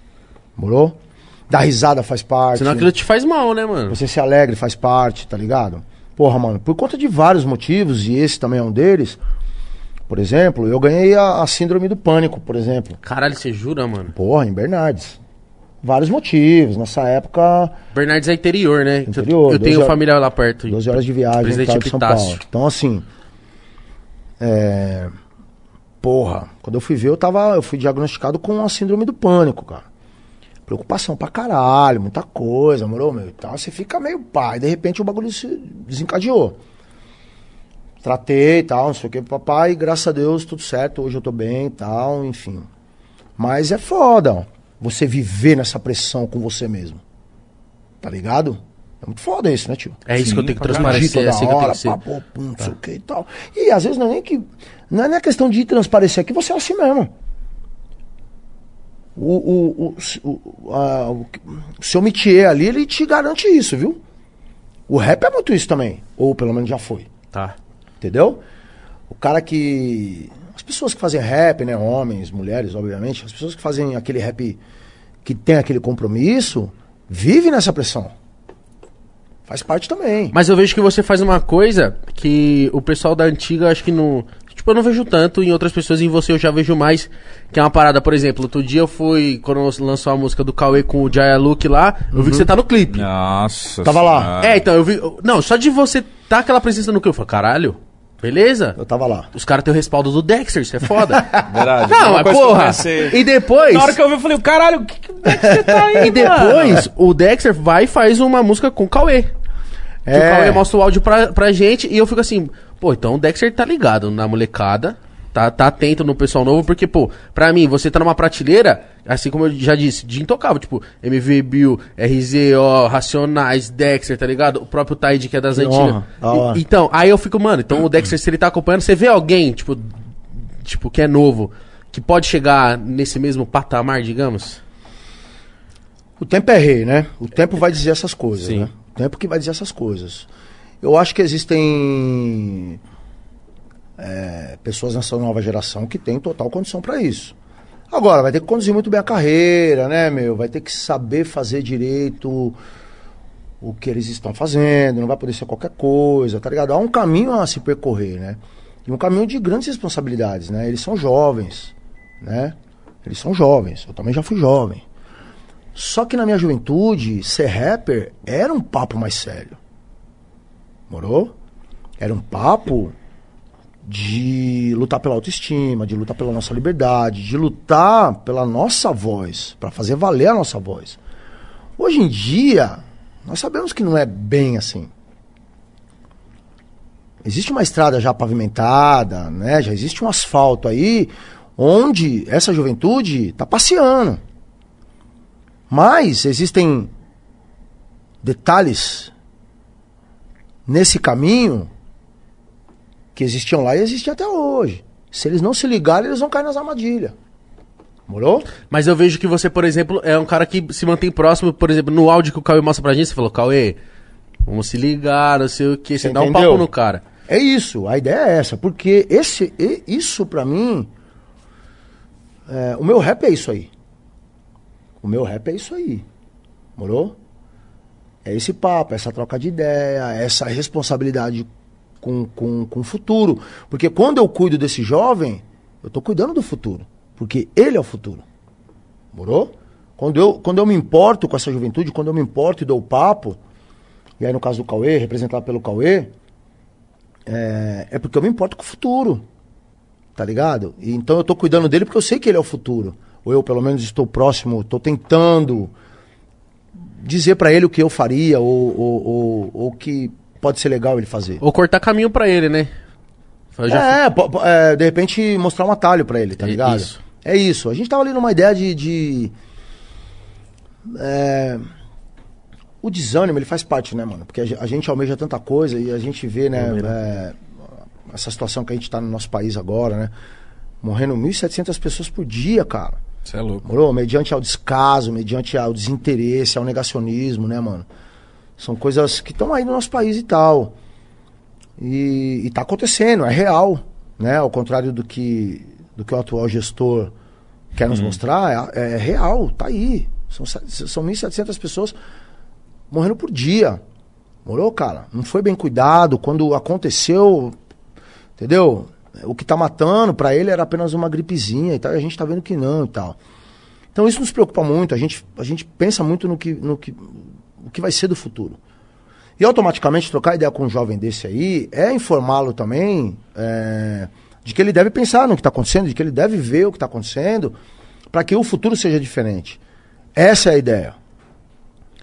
É, não é uma obrigação, mas pode ser que aconteça. Até porque ele está fazendo o quê? O trap. Ele está fazendo trap, que é um derivado do rap. Morou? Que tem, ou que tinha essa responsabilidade, tá ligado? Muita gente parou de ter essa responsabilidade há muito tempo atrás. Muita gente entendeu que o rap é apenas uma música. Eu não consigo ter essa leitura.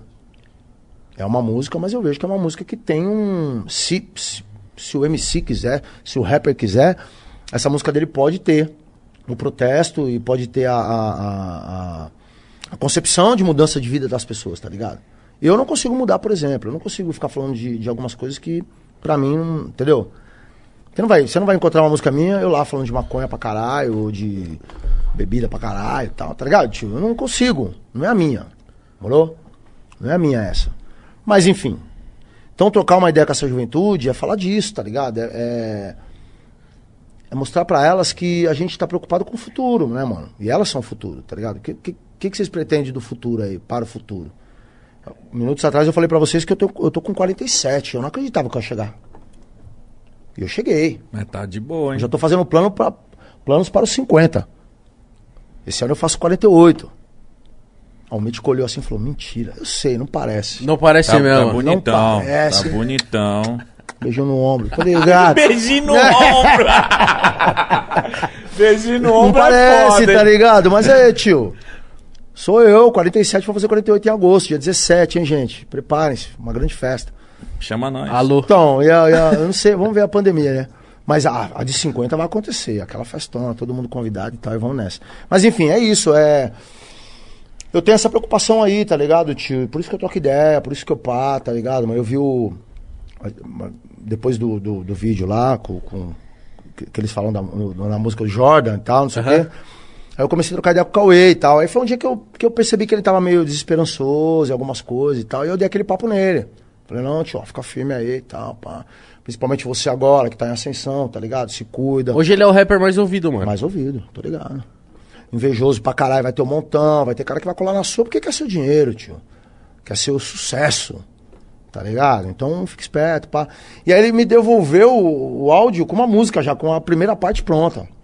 Eu falei, caralho, o moleque é zica mesmo, tá ligado? Eu ouvi, eu gostei, mano. Eu falei, porra, sensacional, tá ligado? E eu falo pra ele, entendeu? Vamos fazer uma música. Vamos, então toma. É uma maneira, é uma maneira de, de, de, de animar ele, tá ligado? Porque eu vi que ele tava meio desanimado, tá ligado? Eu falei, pô. Falei pra ele, aí, eu dou, dou todo aquele papo e depois eu falo, vamos fazer um som, tio. Vamos fazer uma música. Não era nem a pretensão de fazer mesmo, assim. Se virar, virou, tá ligado? Tipo assim. E virou, né? Ele, ele mandou e tal, ele levou a sério, né, mano? Tal, e falou, não. Aí eu levaria também. Aí quando ele mandou o papo, né, mano? É, porque eu, eu, né, tio? O legal é. Não é você ficar dando peixe, né, cara? É você ensinar a pescar, sabe assim? Lógico. Então, eu dei o start. Aí cabia a ele, tá ligado? Ele foi ligeiro e ele pá, tá ligado? Poderia ter sido com qualquer outro irmão ou irmã, tá ligado? Mas graças a Deus foi comigo, beleza. Da hora, sou muito grato por isso. E aí quando ele me devolveu a- com a música já, eu falei, vixe, mano, da hora. Gostei pra caralho da base, falei, tio, vou escrever. Aí ele vai mesmo, falei, vou. Aí chamei o Gregory, meu parceiro. O Gregory é meu parceiro, né, mano? De palco, de letra. O Gregory é foda. Falei, o Gregory, Deu, uma, deu, deu, uma- deu, deu umas canetadas aqui, tio. Vê aí, o que, que você acha? Aí o Gregory deu uma melhoradinha, aí eu já pá, pá. Chegamos no dia, puf, aí da hora, né? Cara, ele é muito Ó, louco. bem legal. E pra mim, ver, ver essa. Pô, esse mix de duas gerações é muito foda. muito louco, Quando você mano. volta lá com voz ativa, que é você, o Coruja e o Jonga, Foda. eu fico, caralho. Por isso que, eu, por isso que eu, eu, eu quis perguntar isso. Por exemplo, você não vê o Coruja, você não vê o Jonga como uns caras que podem chegar onde vocês chegaram? Sim. Porque eu, eu vejo. Mano, eu ouço o Jonga e falo, caralho, mano, parece. É a mesma fita que eu sentia quando eu vi o Brau, quando eu vi você, Exato. tá ligado? Não, exato. É, é- E eu repito pra você, mesmo, mesmo com esses nomes na mesa, eles também precisam tomar cuidado. Mas eles são os caras que já estão. O Coruja, eu, eu sinto. Coruja lá de Osasco. Eu também. sinto o Coruja é, até mais encaminhado do que o Jonga nesse sentido aí, viu? Tá? É, porque o Coruja é mais velho que o Jonga, inclusive. E o Jonga, ele tá caminhando pra isso, né, meu? Ele já tá adulto no barato já. Ele teve que enfrentar um, um rebuliço esses dias aí. Isso vai tornando o cara adulto também. Morou? A gente tava conversando essa semana. Então o Jonga é muito foda. O Jonga é fuzil, tio. E ele tá, ele tá, ele tá, ele tá aprendendo com isso também. Coruja já é um cara mais, ele já sabe já. Morou? Eu liguei pro Jonga quando ele fez o show no Rio, tá, não sei o quê, pô, negão, pá, não sei o quê. Eu falei, pô, tá aí, entendeu? Você fez? Então tá bom, agora, né? E com todo respeito. Morou, mano? Ele fez lá, tal, legal, isso mesmo. Só que tem que segurar a marimba. Ele segurou, beleza, do jeito dele lá, tal, ok. A gente só precisa tomar cuidado. Isso não é um, não é uma, uma não é o Jonga, não é o Coruja, não é o, o Cauê. É o Dexter também, ainda hoje. Porque se eu não tomar cuidado, isso é com vocês também. Se a gente não tomar cuidado com o que a gente faz, com o nosso trabalho, se, se, se, se, é, se a gente não sempre pautar, pelo, primeiro pelo amor, certo? E segundo, pela responsabilidade, pelo respeito, a gente vai cair em desgraça, mano. Então isso não é uma exclusividade do Coruja, ou do, do Dexter, ou do Brawl, ou do Gog, tá ligado? Não, tio, é de todos nós, é uma responsabilidade de todos nós, que amamos o que fazemos, entendeu? E sobretudo quando a gente ama coisas que, que quando chegam nas pessoas, podem ajudar ou não essas pessoas. Uma responsabilidade muito grande isso, cara. Você tá, você tá, você tá, você tá levando a sua arte para as pessoas, você tá mexendo com vidas. O rap tem esse poder, tio. As pessoas que fazem rap precisam saber disso. O rap, o trap hoje, né? Não sei o quê, rapaz, entendeu? Enfim, elas precisam saber da responsabilidade que essa música traz, que essa música carrega. Morou? Agora, pode também não ter responsabilidade nenhuma. E aí é onde que. É onde, é, e aí é onde eu te digo. Vai chegar se não tiver responsabilidade nenhuma? Eu acho que não. Também acho que não. Morou? Por isso que eu tô te falando, não é uma exclusividade dos caras, tá ligado? Mas eu vejo grande potencial neles. Eu vejo mesmo assim, tá ligado? Eu acho que. que pode durar anos aí, né? É disso que a gente tá falando, né? De, de durar anos, né? Porque eles já estão aí, eles já são, eles já aconteceram. Mas é de, de perpetuar. Perpetuar, é disso que eu tô falando. De ir embora. Vai ter que ter uma grande responsabilidade. Além do amor, do respeito, uma grande responsabilidade. Fazer rap não é qualquer coisa, tio. Eu também acho que não. Porra, cara, você subir num palco e conversar com milhares de pessoas não é qualquer coisa. Mas então, é, mas é, não é qualquer coisa, mas é a partir do momento que você fala com uma galera que não tem informação, com uma galera. Se você é o único. Por exemplo, é, a gente vê. Como que eu posso falar? Na periferia, por isso que a gente faz aqui o Podpah, a gente foca muito em trazer o pessoal do rap, do funk, de, de cultura que vem da quebrada. Porque às vezes a gente é a única coisa que o cara tem, mano. Exato. Então tem que ter uma preocupação, tem que ter uma responsabilidade, tá ligado? Exato, sobretudo por conta disso aí, ó. Porque é o que chega pra eles lá, né? Então a gente precisa, além das drogas, né, mano? Exato. Né, do álcool, da, da farinha, enfim, das drogas. No geral, a sua música chega também. Morou, cara? Sua ideia aqui, ó, no Pode Pá, tem uma pá de periférico nesse exato momento. Ontem eu fiz uma live, eu tava, eu saí de uma responsa, tava indo buscar minha mulher em São Bernardo. Certo. E aí eu gosto de ouvir umas músicas e tal. E aí eu partilho esse conhecimento, né, cara? Eu, eu- eu- eu coloco lá numa playlist lá que eu fiz de manhã. E à noite eu, no, no- no Instagram lá e tal, via ondas do, do- do Instagram, eu jogo lá e vou ouvindo com o pessoal que tá lá curtindo lá. Tio, várias pessoas. Negão, é amanhã, hein? não pode ir pra várias. Várias. E eu, aí, gente, é amanhã, cola. Então tem um monte de gente lá agora. Morou? Nos ouvindo. Então eu preciso tomar responsabilidade quando eu venho aqui falar, né? É, com vocês ou em qualquer outro lugar. Eu preciso. A gente pode sim, perfeitamente tirar uma onda, Dar brincar, risada. dar risada e tal. Mas a gente precisa também é, falar dessa responsabilidade é, é, que é ser, né, um rapper ou uma rapper, tá ligado? Enfim. Ou de ser um comunicador, tá ligado? Porque um rapper, ser um rapper também é ser um comunicador, tá ligado? Enfim, eu acho que essa, essa troca de ideia é importante também, tá ligado? Eu acho que a seriedade da parada tá aí na mesa também, pra quem, pra quem, pra quem quiser, né, mano, pegar e, pô, não, o Dexter falou lá e tal. Porque foi isso que eu ouvi também, mano, dos caras, tá ligado? Eu ouvi isso do Ed Rock, eu ouvi isso do Brau, tá ligado? Um dia falou pra mim o seguinte, falou, negão, se você quiser ser um cara bem sucedido, você vai ter que fazer música primeiro por amor, mano. Acabou. Ali eu já entendi, eu falei, opa, é isso. Primeiro o amor, depois vem o restante. Firmeza? Firmeza, entendi. E várias outras lições que eu tenho desses caras. Coisas que eu, às vezes eu- hoje eu tô trocando ideia com o Brau ou com o Ed Rock. Eu falo, mano, lembra aquela, daquela ideia? 93. Pô, a gente tava em tal lugar. Pá, é mesmo, negão? Olha o Pô, WhatsApp não dos caras, ô Mítico. Não lembro, não lembro. Eu falo, então, pois é, você falou isso pra mim, tio. Você falou isso pra mim, tio. Você guardou. Guardei, tio, tá aqui, ó. É, né, negão? É. Regravar voz ativa, tio, foi foda. Tem autorização do Mano Brau, meu parceiro, 30 anos de amizade, pra regravar o voz ativa e automaticamente dos outros racionais também. Cara, é um presente. Morou? Não dá nem pra contabilizar de outra maneira. É um presente. Agora, vem carregada do quê? De indignação com o que estava acontecendo e com o que tá acontecendo até hoje. Os nossos irmãos ainda continuam morrendo, tio. Você Pela tava cor na... da pele? Você tava numa... Como que eu posso falar? Na manifestação? Não, é manifesta... Eu ia falar rebelião, mas não é rebelião, é manifestação lá. é uma rebelião também. É, também, É uma, né? é uma, é uma rebelião. Tava também. você, Brau, o Jonga lá em BH. O Jong BH, aqui em São Paulo estávamos eu, Brau, Taíde, Big da Godoy, Wilson, Brechó, do Aláfia.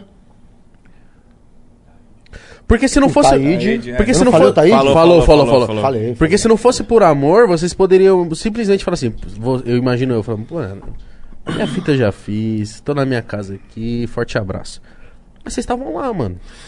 Então, a gente tava lá porque a gente, a gente entende a seriedade da situação, tá ligado, mano? É, São os nossos que estão morrendo, cara. Tá ligado? Essa luta nossa contra o racista, contra o racismo institucional, estrutural, é no mundo todo. Quando a gente fez o Voz Ativa, teve umas duas pessoas que vieram falar, pô, Dexter, mas imagens dos Estados Unidos? Sim, a, a luta é a mesma. Acabaram de matar o George Floyd lá. Tem como ignorar, né? Morou, cara. Ajoelharam, né? Um, um policial branco. Morou? Racista pra caralho. Ajoelhou no pescoço do negrão e matou o negrão. Você queria que eu colocasse imagem do quê? Golfinho nadando no- nas Ilhas Caimãs? Caralho. Nem sei se nas Ilhas Caimãs tem golfinho, mas porra! São essas imagens mesmo, tá ligado, cara? E, e- e- e imagens dos nossos heróis, das, das nossas heroínas que nos trouxeram essa autoestima e essa vontade de lutar por um futuro mais ameno pra todos nós. Pro meu filho, para o teu filho, tá ligado, tio? Essa é a ideia. Então, porra, cara, essa luta, essa luta aí contra o racismo, ela é de- dos pretos do mundo todo, não é só do brasileiro. E, Tá e, e também tem imagem do Brasil pra caralho, sobretudo das crianças no Rio de Janeiro. Todas elas pretas, a Agatha, o Pedro, o João, a Maria, enfim. A Marielle, por aí vai, entendeu? Porra, cara, a gente tá denunciando. Voz ativa é um grito de guerra, uma oração, tá ligado? Antes, pra gente é uma oração. Morou? Mas também é um grito de guerra. Então, quando eu, quando eu liguei pro Brau e falei, porra, Brau, é... eu tava atônito, mano, com essas coisas acontecendo. Eu não acreditei. Eu falei, mano, mentira, mano. Mas tá aí todo dia, toda hora. Que a gente agora tá vendo, porque as pessoas estão filmando e tá chegando pra gente e. Mas sempre aconteceu isso.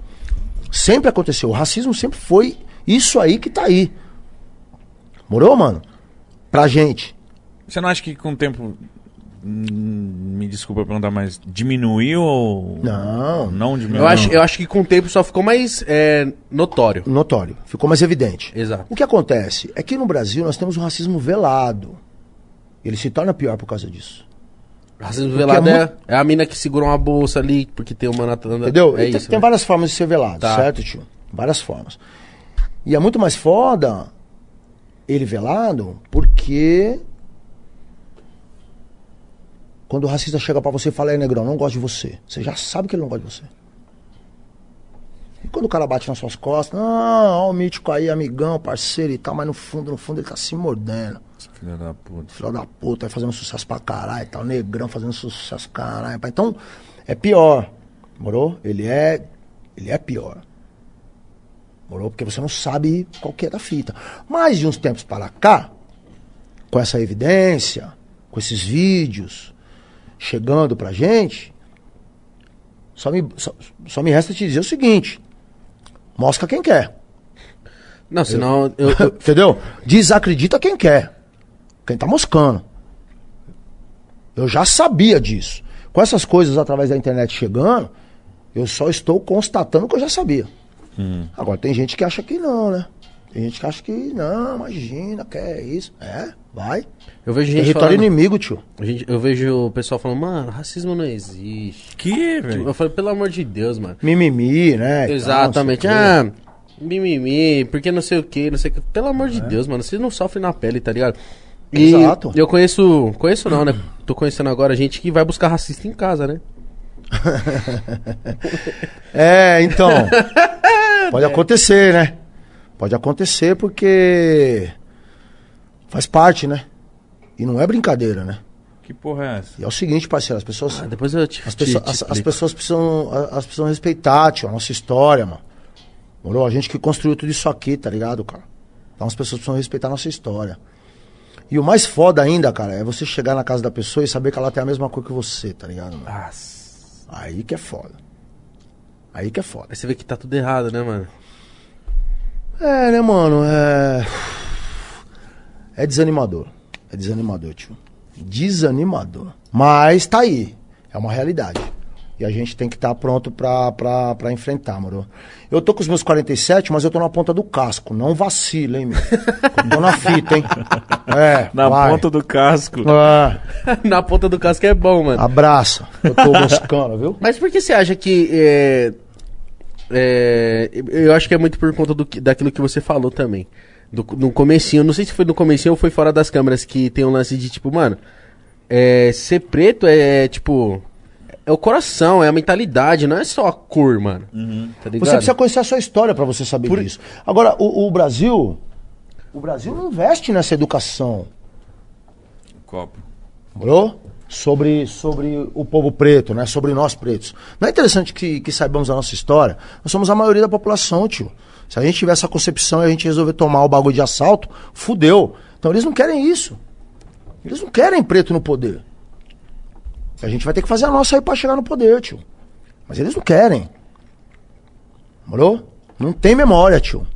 Não tem memória. Nos outros países existe museu contando a história do país, a história dos pretos, dos indígenas e o caralho. No Brasil não tem nada disso, tio. No Brasil, quando tem uma estátua que. Exato. Reverencia um cara que fudeu os Que pretos. né? fudeu.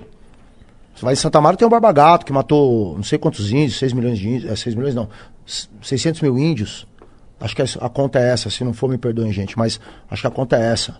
Morou? 600 mil índios. Acho que é isso. louco, mano. É, tio. Pra que, que tem estátua desse filho da puta? Então tem uma estátua dele lá. Morou? Lá, lá em Santa Amaro.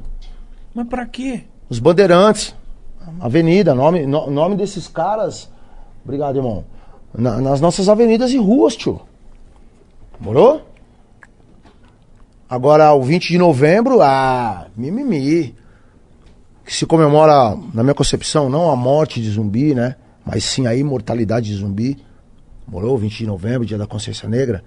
É mimimi, não podia existir. É, não, por que não tem a consciência branca? Mano, Porque não tem a consciência branca. Porque não precisa ter o dia da consciência branca, entendeu? Os brancos já são muito bem é, representados por esses caras aí, ó. Que só fizeram merda na nossa história, que só mataram o nosso povo, tio. Morou? Exterminaram a nossa cultura, a nossa. Morou, cara? Eu tenho nome de branco, de espanhol, tio. Sobrenome. Entendeu? Nós não temos nomes africanos, sobrenomes africanos, não temos. Morou, parceiro? Então eles extirparam a nossa história. Eles não precisam do dia da consciência branca. Morou? Eles são retratados em notas de dinheiro, parceiro. Nós temos uma baiana numa nota não sei quando aí, que nem nome tinha a baiana. Tava lá apenas baiana. tiração, né? Lógico que é tiração. Nós que construímos isso aqui, tio. Os donos de padarias aqui no, no, no Brasil são, na sua maioria, portugueses, parceiro. Os grandes empresários aqui são filhos de italianos, são descendentes né, de italianos, de irlandeses, da porra toda. Menos de africano. Morou? Agora, dos anos 90 pra cá, houveram mudanças? Houveram. Tivemos mudanças? Tivemos. Estamos em buscas ainda. Como que você vê o futuro? Olha, precisamos continuar firmes e fortes no nosso propósito. Agora, quem está coligados e ligados nesses propósitos? Nós estávamos falando do trap. A música, a nossa música, ela tem, ela tem que ter muito a ver com isso. Que seja o funk, que seja o trap e o rap também. O sertanejo não vai falar disso. O samba, O funk, né? Talvez, alguns, certo? Mas o, o sertanejo não vai falar disso e outros estilos musicais também não. Então cabe a nós nos prepararmos aí. Então precisamos fazer o quê? Estudar. Morou, meu? Nós temos que estarmos, ah, ah, nós temos que estar prontos para o contragolpe. O rap é um contragolpe. A gente já começou isso nos anos 90. Precisamos continuar com isso.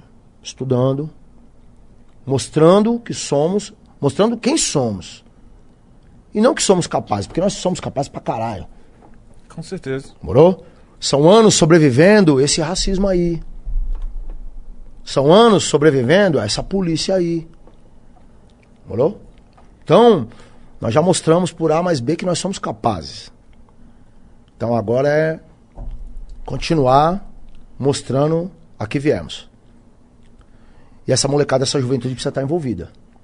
Se não tiver, irmão, a gente vai regredir alguns anos aí de novo. Morou? Você acha que tá envolvida? Eu acho que alguns sim. Eu vejo que, algum, que alguns que têm essa representatividade da fala, da música, é, do estar presente, tem. Mas eu acho que ainda é pouco. Eu vejo muito mais oba-oba do que uma seriedade dentro do bagulho. Não que o oba-oba, que no caso é o sorriso, a risada, o churrasco e tal, não deve existir. Jamais. Ninguém vive sem isso. Eu tenho isso. Mas eu também tô ali na trincheira. Entendeu? Então eu acho que a gente tem que continuar. Os nossos irmãos precisam buscar lugares nas escolas, nas, nas faculdades, morou, meu? Se informar. Leia, se informe, se atualize, decore, antes que os assistas otários fardados de cérebro atrofiado, os seus miolos estourem e estará tudo acabado. Cuidado. Racionais MC, é isso. Você Aí- vê? O tempo passa, mas os ensinamentos são os mesmos. É, caralho. Tá ligado? Precisam Muito ser os louco. A mesmos. música se torna presente, né, mano? Desde sempre. E, e, tipo, é o mesmo papo. Isso, e, mano, eu vejo que você sempre cita Racionais, o Brau. Eu tava no, no- na gravação do DVD agora de 30 anos. Pode crer. E eu vi, eu vi que você tava da lá também. Puta. Eu tava. Ah, pai. Filha da puta. Eu, eu fiz questão de estar. Fiz questão de estar e Você fui. tava lá no dia? Tava. Tava no dia da gravação. Certo. E eu vi que você tava lá também, lá na frente. Nossa. E tem um momento que o Brau entra e ele te dá um salvão. E eu vi que você fica emocionado. Pode ir pá. E eu falo, caralho, mano, o Dexter, mesmo sendo parceiro do Brawl de mil anos, o Brawl deu um salve nele, que é uma coisa, teoricamente, é normal. Normal. E você ainda fica tipo, puta, obrigado, não sei o quê. E Lógico. tem um outro momento que você sobe e tal, pá. Caralho, como é que é pra você, mano? Por que você ainda se emociona? Porque. Qual que, qual que é a amor. fita de você com Racionais com o Brawl, mano? É, Desculpa, qual que é a fita entre eu e o Racionais? É, tipo assim, tipo, qual que é, qual que é a fita quando eu digo, é qual, qual que é a proximidade, qual que é a o laço? Racionais, Dexter, Brau, Mano Brau e Dexter, tá ligado? Não, o Mítico respondeu aí, é muito amor, mano. Eu tenho uma gratidão pelos caras, porque a música deles que salvou a minha vida, né? Como eu tenho pelo Taíde também, tá ligado? Mas é que eu sempre fui muito mais próximo do Brau, tá ligado? E automaticamente do, do- dos outros manos também. Eu abria show pros caras, né, mano? Nossa, mano. E depois de um tempo de começar a abrir show pros caras, eu entrava no meio do show dos caras. Então se o Brau chamasse você no palco, né? Como você se, como você se sentiria? O Ed Rock te chamando no palco, o Kyrie J te chamando no palco, o Blue te chamando no palco. Como que você se sentiria? Eu não seria- Você sei você gosta dos caras, você entende que a música dos caras foi foi a escola que você É, teve. eu falo que me educou mesmo, assim, tá ligado? Foi o pai, foi o pai, foi o irmão mais velho. As nossas músicas, para essas pessoas que hoje eu recebo várias mensagens, graças a Deus, pô, Dex, aquela música mudou minha vida, aquela música não sei o quê. pá, pá. Isso é muito foda. Essa música que você fez, que você dedicou tempo, que você dedicou, que você colocou amor ali, que você colocou muito respeito ali, mudar a vida das pessoas é muito foda, tio. É o maior prêmio que qualquer compositor pode ganhar, tá ligado? Do rap, entendeu? Então, essa minha essa minha admiração pelo Racionais, assim como pelo GOG, assim como por todos os outros meus professores e professoras, ela se mantém intacta. Eu faço questão disso. Morou? Mesmo sabendo que todos eles são seres humanos, mesmo sabendo que todos eles também cometem erros, mesmo sabendo que, que nem tudo que eles fazem, que, que nem tudo que eles fazem eu faria. Você entende? Entendo. Eu consigo separar essas coisas e mantenho a minha admiração por eles intacta. Morou? O amor que eu sinto por eles é. É ali, ó. Tá no cofre. Caralho, Caralho. porque eu tava lá e o Brau fala assim. Ele chama o Dexter, aí o Dexter, mano, como assim? Ele, vem, truta. É. e ele, tipo, mano, vem. Não, muito foda, né, cara? Gravação de DVD dos caras de 30 anos.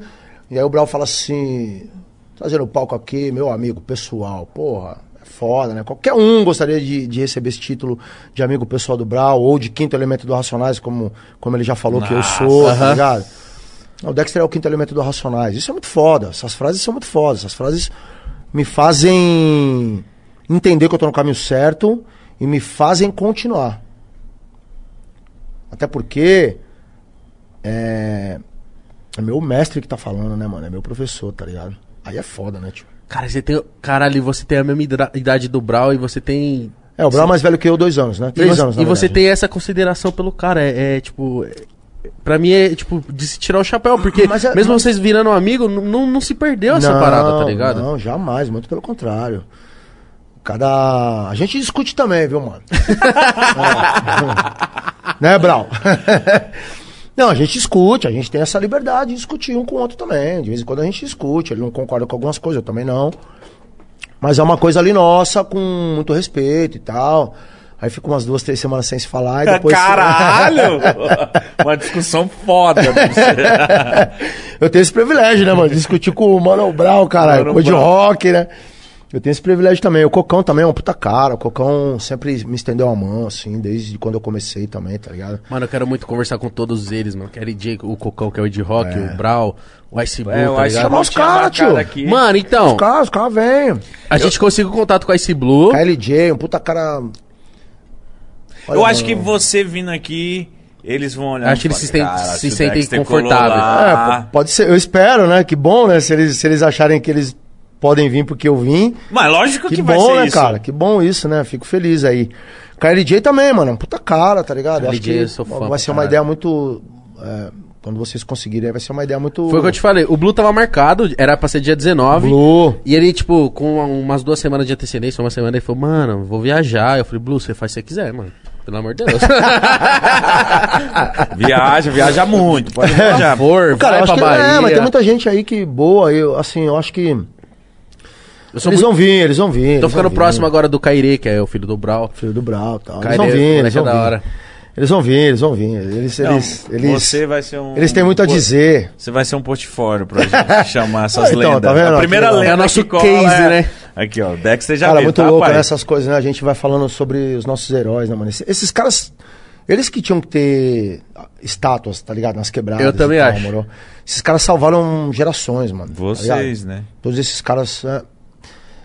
é, sim, eu também tô ali, né? Mas eu Ah, aprendi tá. com eles, tá ligado? A fazer e tal. Pô, você vê, um dia eu, eu fui na galeria eu comprei o disco do GOG, né? Vamos apagá-los vamos apagá-los com o nosso raciocínio. De um lado era um. Ele com, com oitão na capa, assim, e do outro ele tava lendo e tal, alguma coisa assim. Mais ou menos uma coisa Tá. igual Escolha o Seu Caminho e tal, do Racionais. E eu falei, pô, mano, o dia que eu conhecer esse cara aqui vai ser foda. Pô, o dia que eu conheci o Gog também foi foda, mano. Professorzaço, né, cara? Aí, várias ideias, várias... Pai, um dia o, Go- o Gog me sobe no palco. Quando eu ganhei a liberdade. Quando eu ganhei a liberdade, não.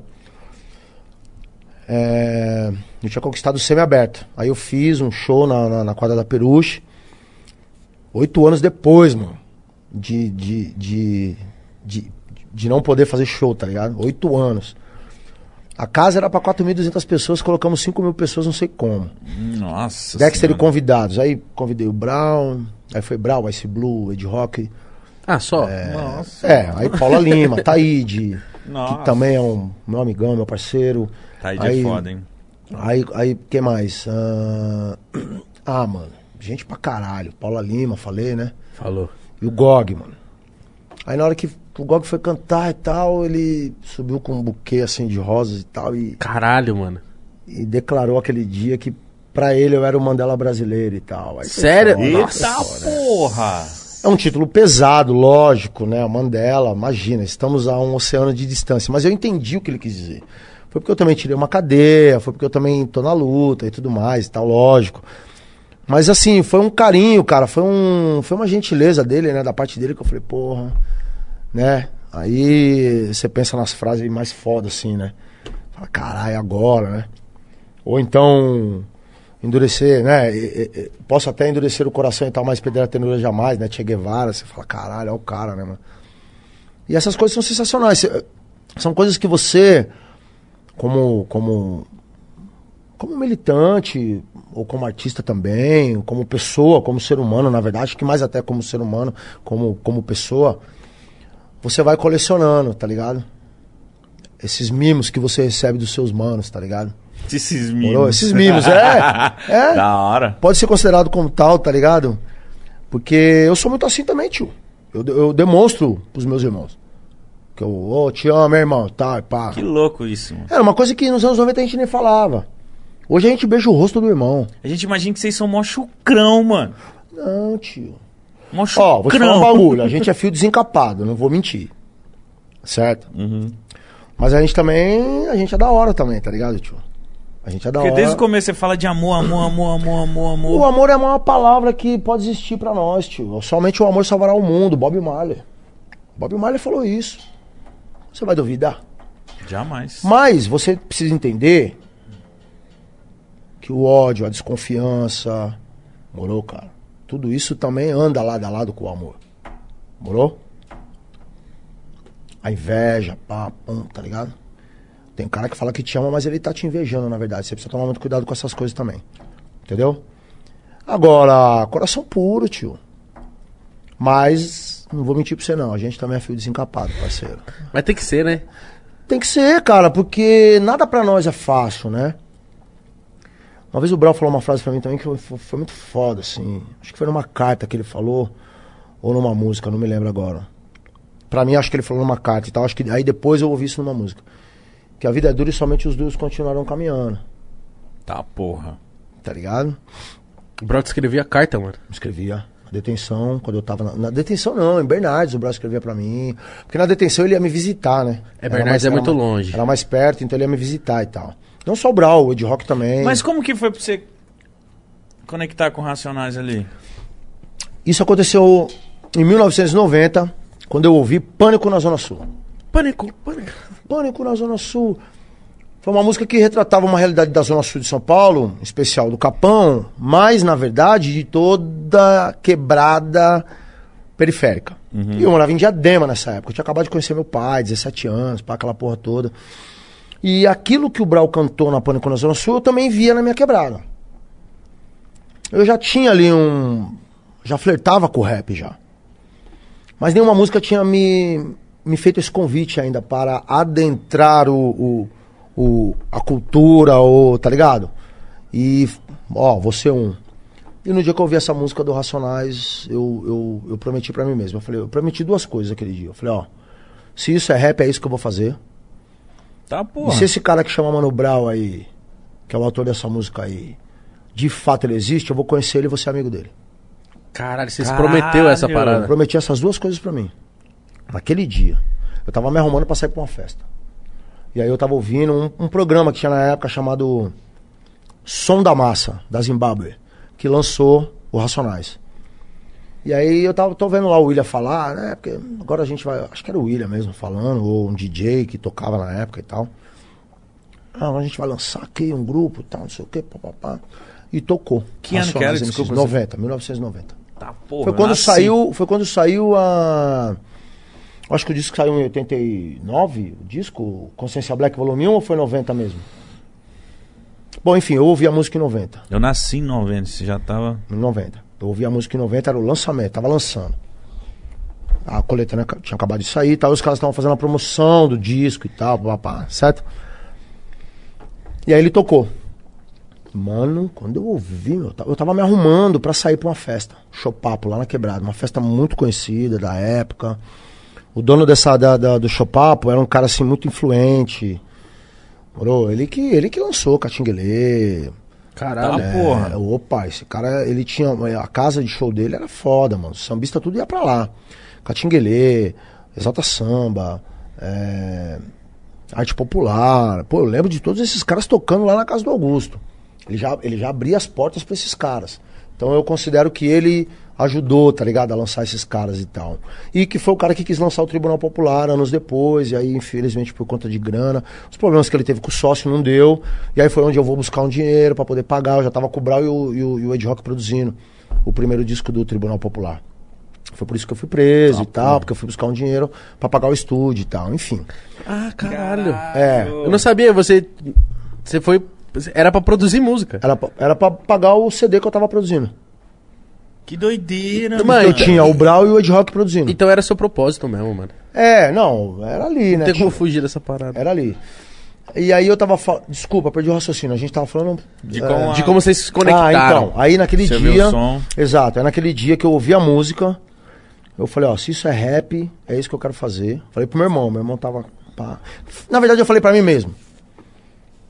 Falei, ó, se isso é rap, é isso que eu vou fazer. E se esse cara que chama Mano Brown aí, ó, o autor dessa música, ele existe, eu vou, vou, vou conhecer ele. Vou ser amigo dele. Aí eu. Mano, é incrível, né? Isso era um domingo.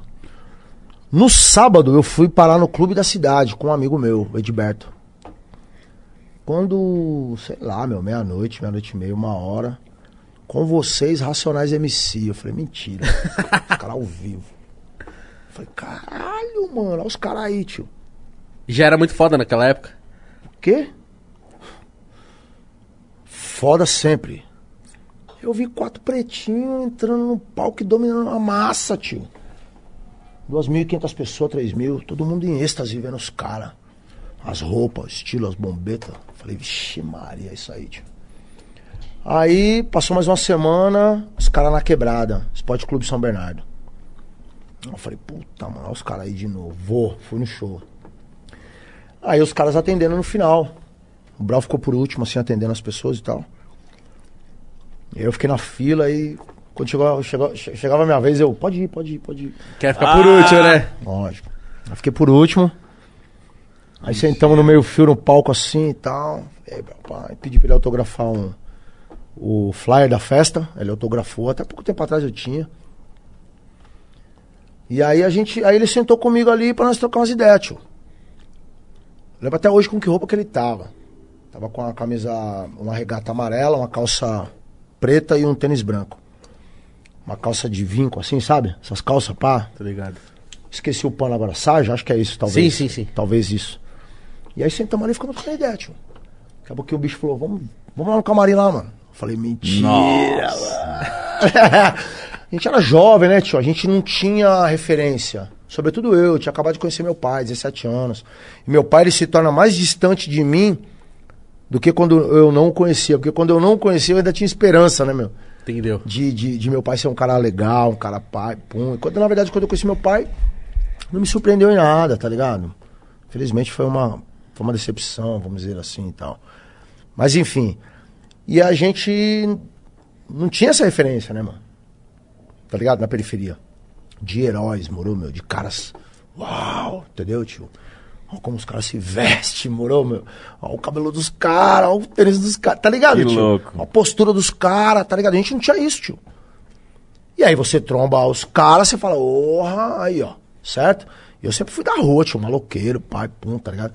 Mas essa questão dessa postura do cara ali, né, meu, que. É o seguinte, qual que é a fita?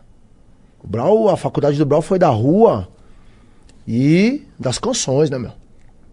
Dos livros, né? Ele não tem uma faculdade, não se formou em nada, mas nesse sentido, ele é um puta professor, entendeu, meu? Pô, Vivência. o cara tem um português, né, meu?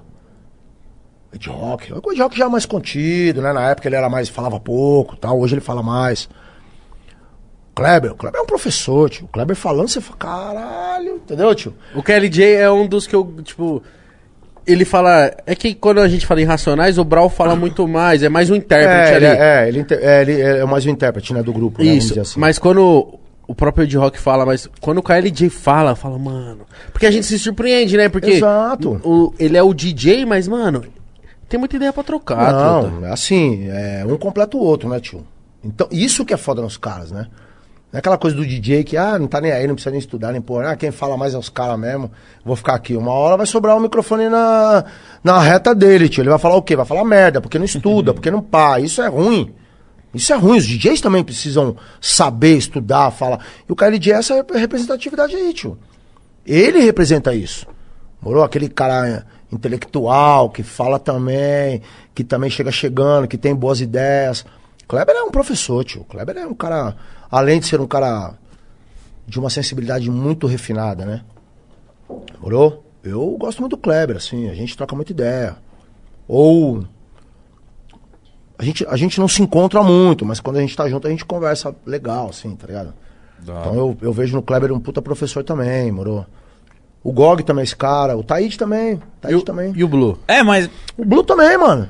É que o Blue já é mais, né? O Blue já é mais. Sei lá, né? Legal. o Blue parece ser muito de mula, né, o mano? bicho é foda, tio. Dou risada Ô, com ele mas pra você tava, agora eu fiquei curioso. Aí o. Foi pro camarim? O camarim. Aí eu fui no camarim. Brown falou, não, vamos ali no camarim. Eu falei, vamos. Aí fui. Meu Deus, tremendo. Falei, Caralho, Ah, vou beber com os caras. Aí cheguei lá, então não, a ideia nem era essa, né? Ó, já quer beber com os caras. Olha o que, ele pensa. Sei lá, curti com esses caras. Meia-noite. Não, tio, nessa época a gente era sedento de conhecimento. Da Eu hora. queria ouvir os caras. Aulas. Quero aulas, quero ouvir os caras.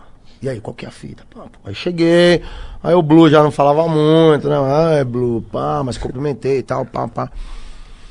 E na verdade é isso, eu fiquei ali ouvindo eles conversando entre eles e tal, os amigos, vários amigos. O Racionais sempre foi um grupo que teve muitos amigos dentro do camarim, muitos amigos acompanhando. Mas a minha ideia, a minha ideia sempre foi mais com o Brau mesmo.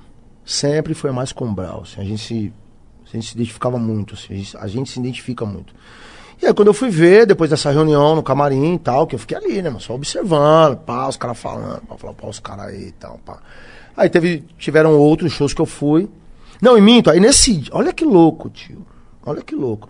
Nesse dia de São Bernardo, era um domingo, na verdade, nesse, nesse de São Bernardo. Eles saíram daquele show e foram fazer um show no Ipiranga. Aí o Brau me chamou pra ir com eles. Ah, Nossa. Verdade. O Brau falou, e aí, negão, vamos ali no show ali? Eu falei, vamos? Nem, nem sabia onde era. Falei, vamos. Foda-se. Porque eu queria aprender, né, tio? Eu tava sedento de aprendizado. Mas você já tava com a ideia de ser rapper já? Já, já, já, já tinha formado um grupo já, tio. Praticamente. Eu e meu primo. Eu falei, tio, vamos cantar, meu. Tá ligado? No dia que eu ouvi o Pânico na Zona Sul, que eu fui pro baile, todo mundo ouvia esse programa. Aí eu falei pro meu primo, eu falei, e aí, primo, você ouviu lá hoje, lá, tá ouviu? Eu falei, aquele grupo lá, mano, Racionais lá, Racionais MC, aquela música lá. Ele falou, nossa, mas você viu musicona fora? Eu falei, primo, demorou, vamos fazer um grupo. Ele, vamos. Então a gente já tinha meio que pali de fazer um grupo, tá ligado? Já tinha armado já. Já, já, já, já, já era, já, já ia acontecer. Mas você já cantava? Você já manjava? Cantava nada, tio. Só que é o seguinte. Oxe, eu- meteu vou te falar um barato, já tava destinado, porque é o seguinte, desde criança a música me persegue de alguma forma. Eu sempre gostei de música. Morou? A música sempre foi muito presente na minha vida. Através da minha mãe, através. Eu sempre conto essa história. Minha mãe, cara, ela levantava quatro e meia da manhã pra ir trabalhar e tal, não sei o quê. Minha mãe é gari, né, meu, e tal. E ela, ela, pelas 5, 5 e meia, sei lá que horário que era mais ou menos, ela ligava o rádio, cara, num programa do Zebete, mano. Tinha um programa na época, do Zebete. Tinha um bordão, joga água neles, é, não sei o que, aquelas coisas meio de sertanejo, pá. E que tocava várias músicas da época, tio. Então eu aprendi a gostar de Lindomar Castilho, Paulo Sérgio, moro? É, enfim, vários nomes, assim, que inclusive até me fogem agora porque faz muito tempo isso. Mas a música sempre me perseguiu. Eu era criança, minha mãe fala assim que eu ficava imitando os cantores que eu via na televisão. ah, então. Da hora. Então já tava meio que. Já era. Já, já tava ali. Só não sabia o quê. E aí, quando eu conheci o rap, eu fui pro rap, né, mano? Aí você foi pro Ipiranga. E aí fui pro Ipiranga com os caras. Era, era uma Mano, quadra. curioso. É, curioso. Foda, era, foi numa quadra e tal, não sei o quê. E aí chegamos lá, eles fizeram um show, eu fiquei lá assistindo, pai. Depois que acabou o show, a gente ficou jogando basquete na quadra, era uma quadra. Todo mundo foi embora, tá, os caras atenderam todo mundo. Aí eu fiquei jogando uma bola com. Basquete com quem? Com o Blue. Aí do nada, malandro, que a gente jogava até na quebrada ali e tal, um pouquinho, pá, não sei, do nada, eu pum, arremessei uma bola, uma bola na cesta. Aí o Blue, ó, e aí, negão, você joga e tal. Aí ele já trocou uma ideia mais comigo. Aí eu falei, jogo nada, negrão, foi sorte, pá, não sei o quê. Nesse dia eu lembro que o Brau perguntou pra mim assim, que time você torce? Eu falei, sou São Paulino. Ele, ô, aí não. O, o Brau sempre foi ligado muito ao futebol, né, pra mano? caralho, é Santista, né, roxo, né? E aí é foda, né, mano? Eu dentro do carro, assim, do lado dele, ele, ô, mano. São Paulino, eu falei, Como ixi, assim, mano, mano? próxima parada. Valeu, Dexter, tchau. É nóis. Pensei comigo, né, mano? Mas que nada, foi da hora. E a gente brinca, zoa até hoje a respeito disso. E já fui em jogo do Santos com o Brau já, mano. Da hora, já fui lá já. Oxe, mas eu iria também. É, pô, né, andava, né, a gente andava junto, né, nos anos 90, a gente andava muito junto, muito junto, o Brau era pra minha quebrada no Calux, tio, a gente treinava, puxava um ferro, pá, pum, pum, à noite nós ia pro clube do rap, tá ligado? Então a gente andava muito junto, assim, tá ligado? Um dia me chamou, "Ó, vamos no jogo, eu falei, vamos, a gente foi no jogo e tal, enfim, várias histórias, né? Várias fitas, né? Várias caminhadas. Caralho, isso é muito foda da gente, Foda tipo... saber uns bagulho desses. Né? mano. Caralho, e, e- e Dexter? E suas músicas, mano? Música nova, álbum novo, vai ter, mano? Qual que é a fita? Ó, mano, tô, tô lá, tô. Porque a gente tá sedento, porra. É, né? Pode pá. Que bom. Pode pá. Que bom isso, pode pá. Que bom. Pode pá. Só confirma as ideias. Que bom isso. Cara, eu tô, tô escrevendo, sim, voltei a escrever. Eu não tava escrevendo. Já fazia um tempo aí que eu não tava escrevendo. Tava bem chateado com muitas coisas. Sabe essas coisas acontecendo no nosso país aí, cara? Desde 2018 aí a gente, né? É. A gente tá bem. A gente tá bem carente de, de, de coisas. Boas. De pessoas boas, né? Que, De representatividade, né? De né? representatividade, tá ligado? É isso que eu ia falar, de pessoas boas que nos representem, né, na política e tal. Não tá acontecendo isso. Essas, essas paradas tavam- me desanimaram bastante, assim. E aí eu não tava escrevendo. Eu voltei a escrever depois da voz ativa. A voz ativa me deu um gás. E aí a do Cauê também completou, me deu mais um gás ainda. Até comentei isso com o Brau, a gente tava falando, eu falei, ele falou, e aí, tá escrevendo? Eu falei, agora eu tô escrevendo, eu voltei a escrever. E aí, essa semana eu acabei de, de fazer mais uma participação aí com o filho do KLJ, o Will. É um projetinho deles lá, é o Will, o Vini, o Aurea Soul e o. E o. Quem mais? Ah, bom. Ah, o Calfane. Acho que tem mais O um. Calfone no, é brabo, no, hein, no mano. projeto. É. O Calfone já deu até um salve, mano. Tem que trazer esses Todos eles são bravos, né? Todos eles são bravos. A molecada tá ligeira, tá? pá. E o Will, que é um sobrinho que eu tenho, assim, eu chamo ele de sobrinho, né, mano? Que eu gosto muito do Will, um cara muito sério no trabalho. Responsa, mil grau, a gente dá risada pra caralho também e tal, mas é um cara muito sério, assim, sabe no que faz. É um cara que tem uma. uma, uma... Bom, filho do KLJ, né, mano? Aliás, o Calfone Nossa. também, né? É que eu, eu conheço mais o Will, tá ligado? Eu conheço o Calfone também e tal, mas eu conheço mais o Will, assim, mais intimamente dizendo, vamos dizer assim. Então eu acabei de gravar com eles agora, eles me chamaram, mano, pra fazer uma, uma participação, eu fui. Já já vocês vão poder conferir o nome da música, é Clímax. Tá bem legal tal. Não vou ficar aqui dando spoiler, mas enfim, demorou. E tô escrevendo umas coisas lá, eu e o Gregory. E, e tem um projeto muito foda aí que tá vindo aí também, já tá pronto. Na verdade, a gente tá fazendo clipe agora. E é uma coisa bem. Pô, eu não posso falar, mano, na verdade. Não pode? Não posso. Não, mas é bom você deixar o pessoal também. É, só saber que vai Só saber porque, coisa. pô, a gente vê um pessoal que tá. que é das antigas e tá um tempo entre aspas parado. Parado assim, sem lançar tanta coisa, a gente fica esperando. Então só de saber que vai ter, beleza, eu já me conforto mais. É que, é que é o seguinte, Igão, hoje em dia, o que que acontece? Mudou-se muito a maneira de fazer. Você não faz mais disco completo. É. Você vai soltando Singles. singles Sim.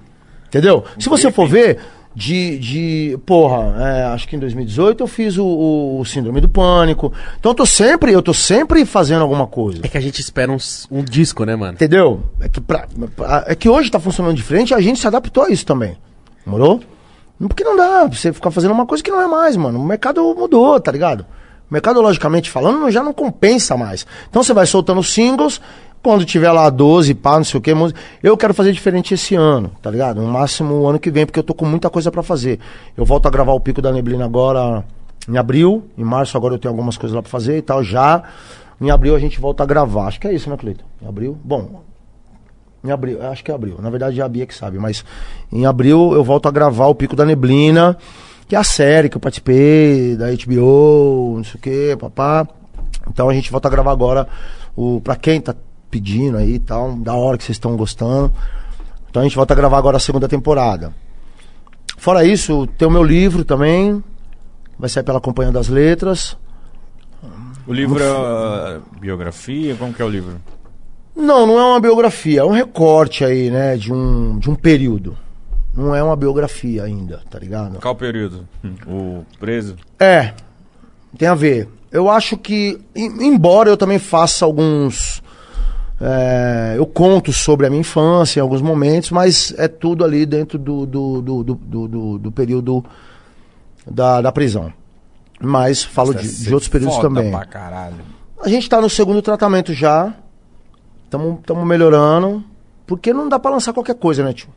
Eu Lógico. já vi, eu já vi, eu leio uns livros aí de uns amigos aí que que lançam livros e tal, papá, mas pô, tio, você vai ler, não é, não é aquilo, entendeu? Eu acho que o cara tem que cuidar melhor da história dele, tá ligado? Pensar melhor, né, meu? Tem- estar mais Li- envolvido. né? livro- livros são detalhes, né? São histórias, né? É igual música, né, tio? O Hakim falou, eu vi uma entrevista dele, contando uma história uma vez, aí perguntaram pra ele, pô, suas músicas, tal, como que você, né? Você, qu- qu- qual a inspiração? Ele falou, ah, mano, eu me inspiro na minha infância, quando eu ouvia Al Green, quando eu ouvia, ele fala uns nomes, né? E aí ele fala assim, pô, quando o Al Green fala naquela tal música, que você tá andando na, na numa praça cheia de árvores e tal, você sente o cheiro das folhas. Ele falou isso. Eu falei, olha, mano. Tá ligado?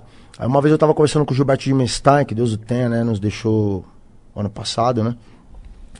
Aí ele falou, Dexter, é foda, suas músicas são muito foda, assim, tá ligado? Parece que você tá falando de um café. E aí eu tô. Eu tô ouvindo suas músicas assim e eu tô sentindo o cheiro do café, meu. Eu falei, é- eu falei pra ele, é mesmo? Você- Ele falou, é, eu falei, opa, então é isso. É isso que eu É queria. isso, tá ligado? O Brau falou pra mim uma vez também, muito tempo atrás, 93. Pô, você quer ser um cara bem sucedido no rap? Faça por amor, né? Faça com amor, tá ligado? Faça as pessoas entrarem dentro da história. Coloque as pessoas dentro da história. E aí quando eu fiz uma música chamada é, Conflitos, que sou eu brigando com os meus sentimentos ali e tal, papai teve uma pessoa que falou isso, falou, mano, é muito foda, é um filme, você entra dentro da história. Eu falei, opa. Aí você vai conquistando essas coisas ao longo do tempo, né, mano? E eu acho que o livro tem que ter essa pegada também. Você tem que estar dentro da história. Eu li muito Sidney Sheldon na cadeia, tá ligado? Além de biografias, de outras. Li do Malcolm, Martin Luther King, Mandela, enfim. É...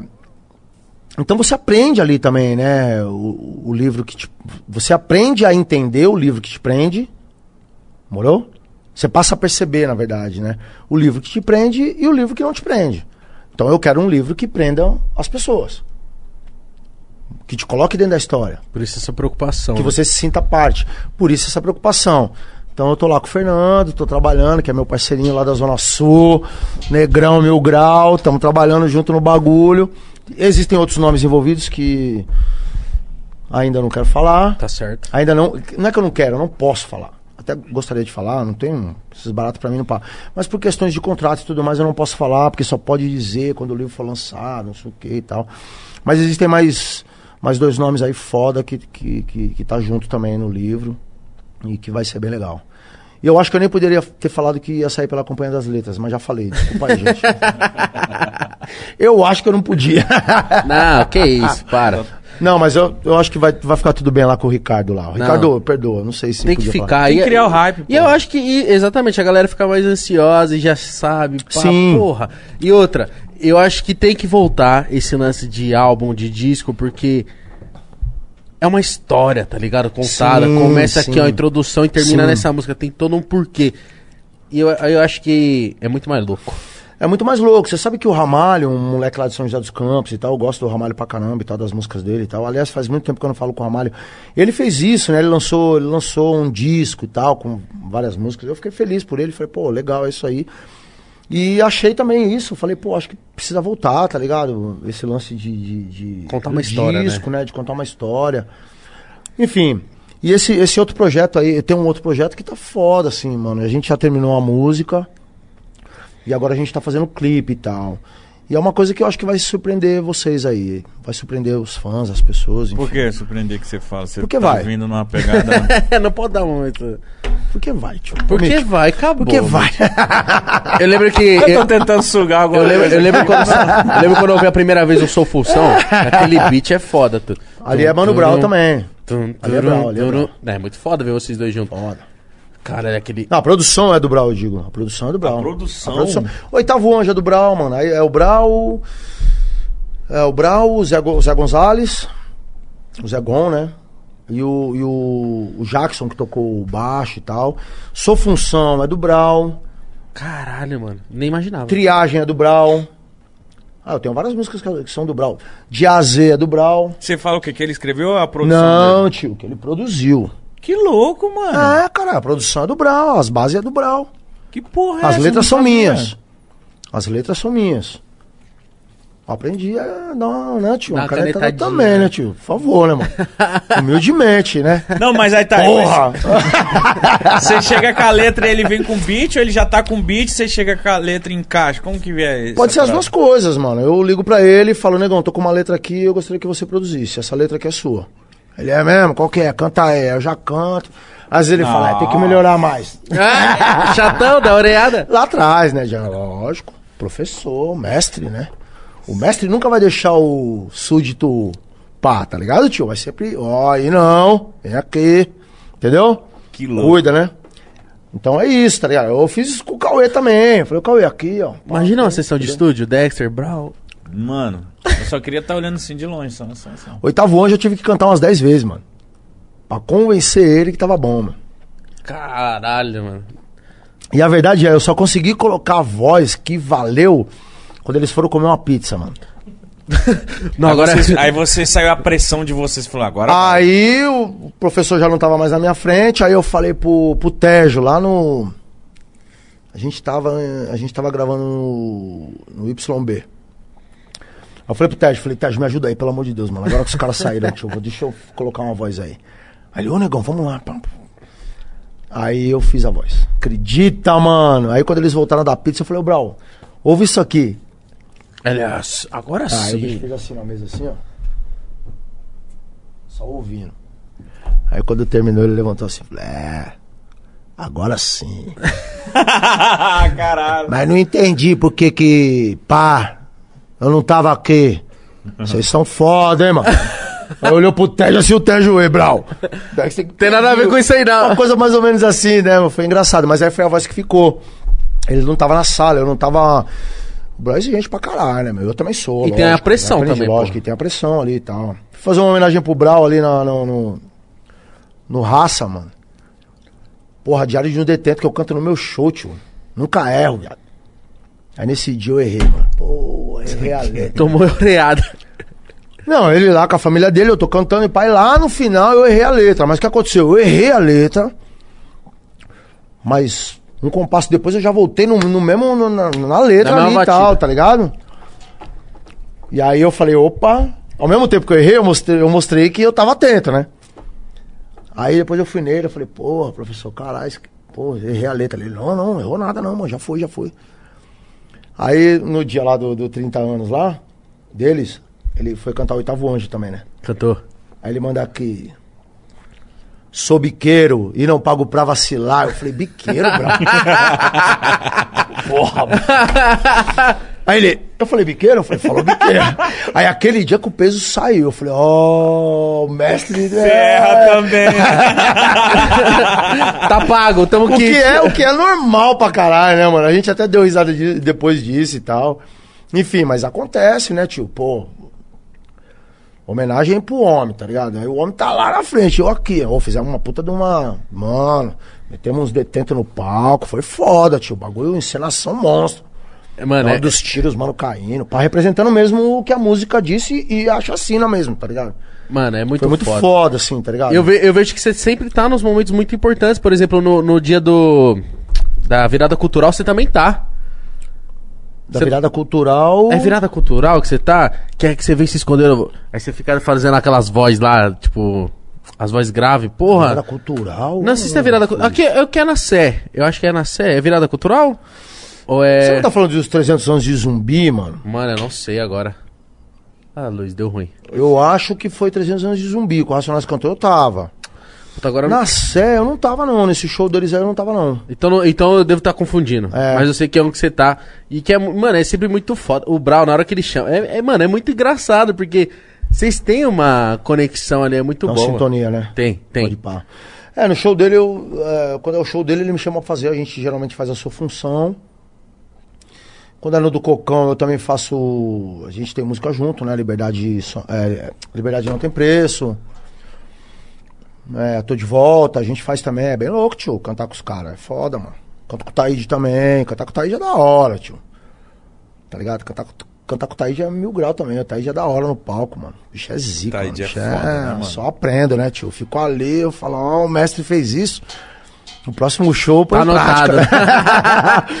prática. É, você vai aprendendo com os caras, né, mano? também, mano. Ô, quero muito aí, Com pô. quem? Taíde, Taíde, Taíde pô. mano. Vou agilizar pra vocês. Tá? Gente tem que vir aqui, tio. Taíde é zica, mano. Taid, vem aqui. O Taid também tem um programa, né? Que você colou lá. Tem, ele tá fui conversando lá. com gente muito foda, mano. E o Thaís agora tem um programa dele, né? O Vamos Que Vamos, né? É? Que eu também tive a honra de ser o primeiro convidado. Mas, mas ele tava no, com a Philip.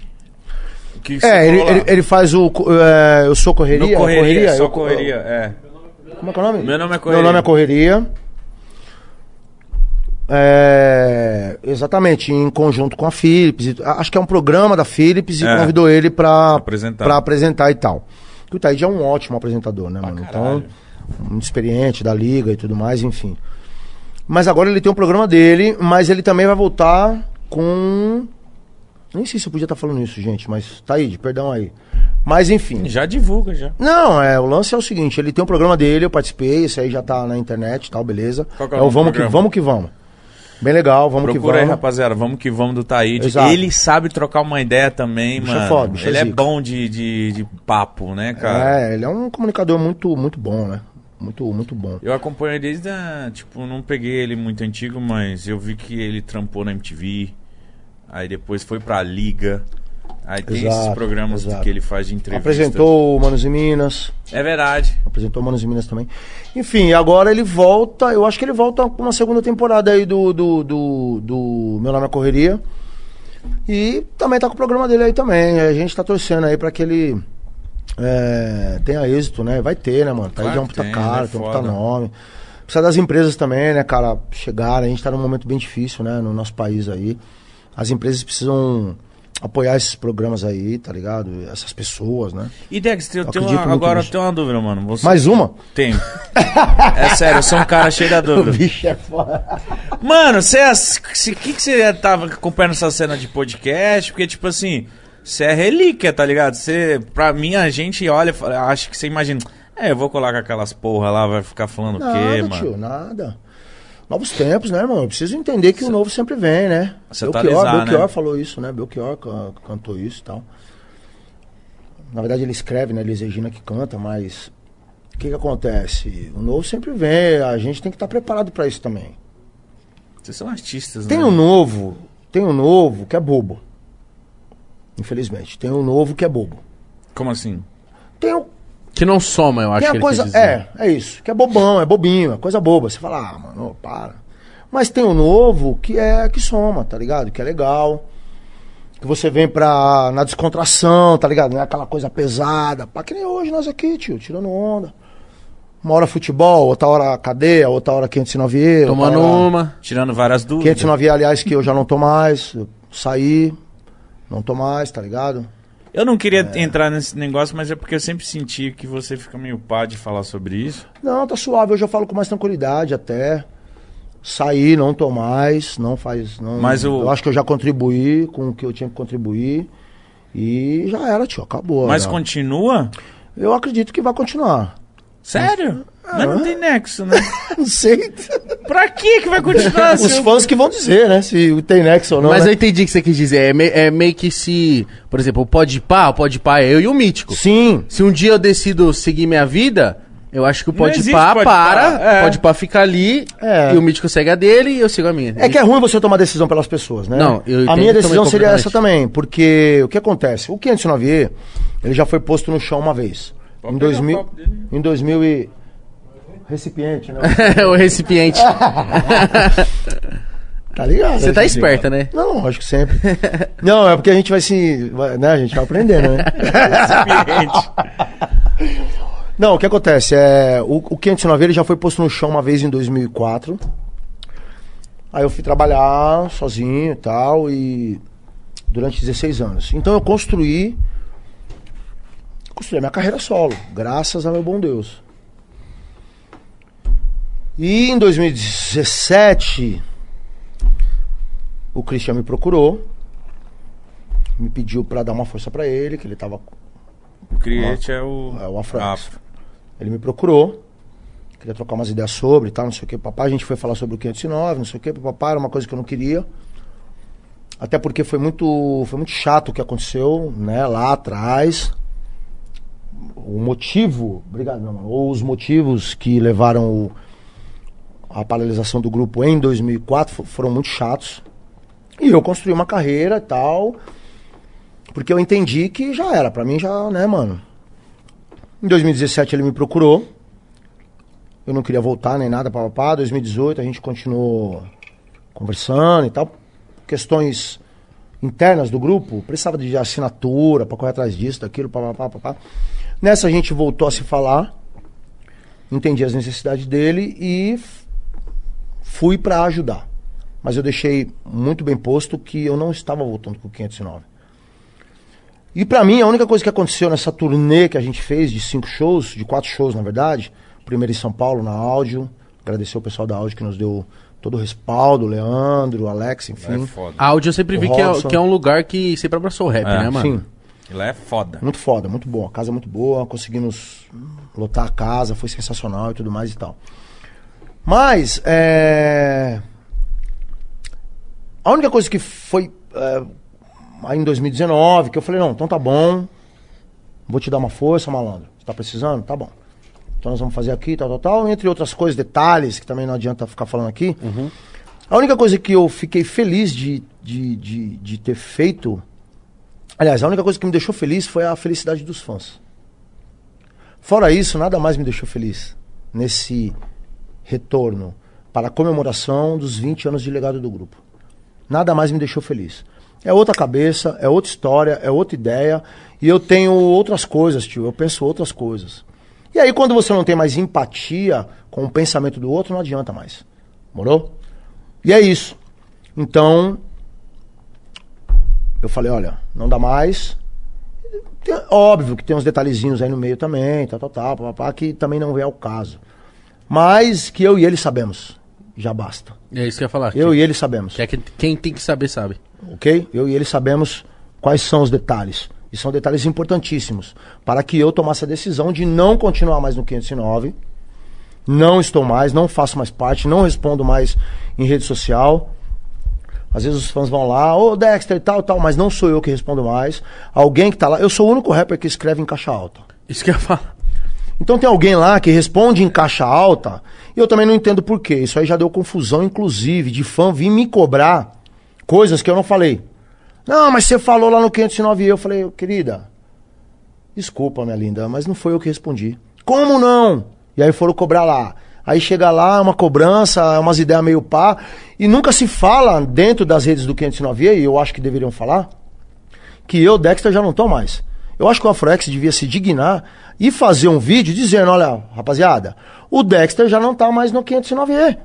E soltar nas redes do 509E. Não ficar usando imagem minha mais, independente, mano, se é do 509E passado. 509E passado, a partir do momento que eu parei, continua para os fãs. Para mim, para ele, não pode continuar mais. Eu não uso nada do 509E nas minhas redes.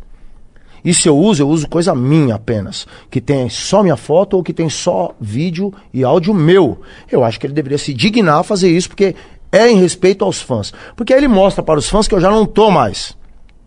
Morou? Porque senão as pessoas ficam indo lá, discutindo lá. Porra, mano, mas e o Dexter e tal? Porra, tal ou não tá? Tal ou não tá? Esses dias um cara comprou uma camiseta do 509E lá. O cara me mandou o bagulho. Pô, parceiro, pô, perguntei se você tava lá no bagulho. Olha a resposta do mano pra mim. Falando um montão pro cara, tio. Destrataram? Destratando pra caralho, mano. O mano ficou chateado. Pô, Dexter e tal. Eu falei, meu mano, deixa, deixa eu te explicar. Já que não te explicaram lá, deixa eu te explicar. Eu não estou mais no 509E. Não, porque eu comprei uma camisa, eu queria ser o seu autógrafo. Eu falei, então, eu posso até te dar o autógrafo, meu parceiro, não tem problema. Tá ligado? Apareça no show, a hora que voltar tal, eu vou te dar o autógrafo sem problema nenhum. Mas eu não faço mais parte do 509. Por que, que as pessoas lá não falam? Eu falei, não sei. Não sei por que, que eles não falam. Então tá sendo falado aqui no Podpah. Eu acho que o administrador do 509E deveria falar. Faz um vídeo aí, colega, e avisa, olha, o Dexter não tá mais no 509E.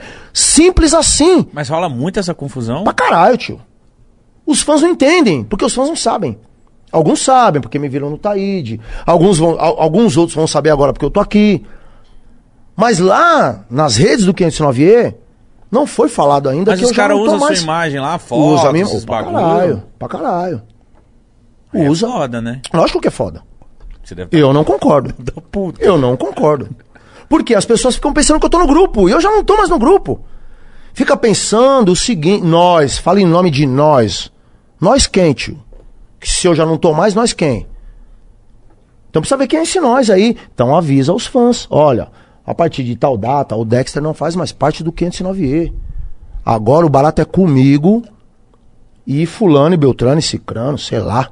Mas o Dexter não faz mais parte, tá, gente? Valeu? É digno com o público. Porque senão o público fica indo lá, tio. Aí posta foto comigo. Os caras, ô, Dexter, pô, tava o anjo, não sei o que. Pá. Quando eu vou ver, mano, é coisas do 509, não é coisa minha.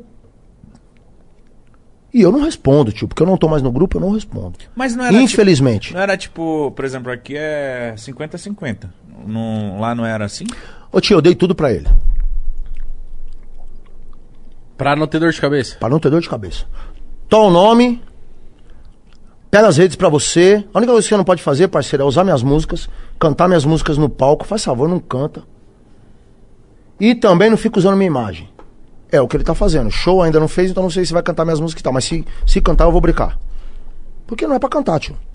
Minhas músicas que eu fiz não é pra cantar. Acabou. Já era. Simples assim. Morou, tio? Pô, tio, eu tava. Sabe quando a gente estende a mão, tio? A gente estende a mão, né?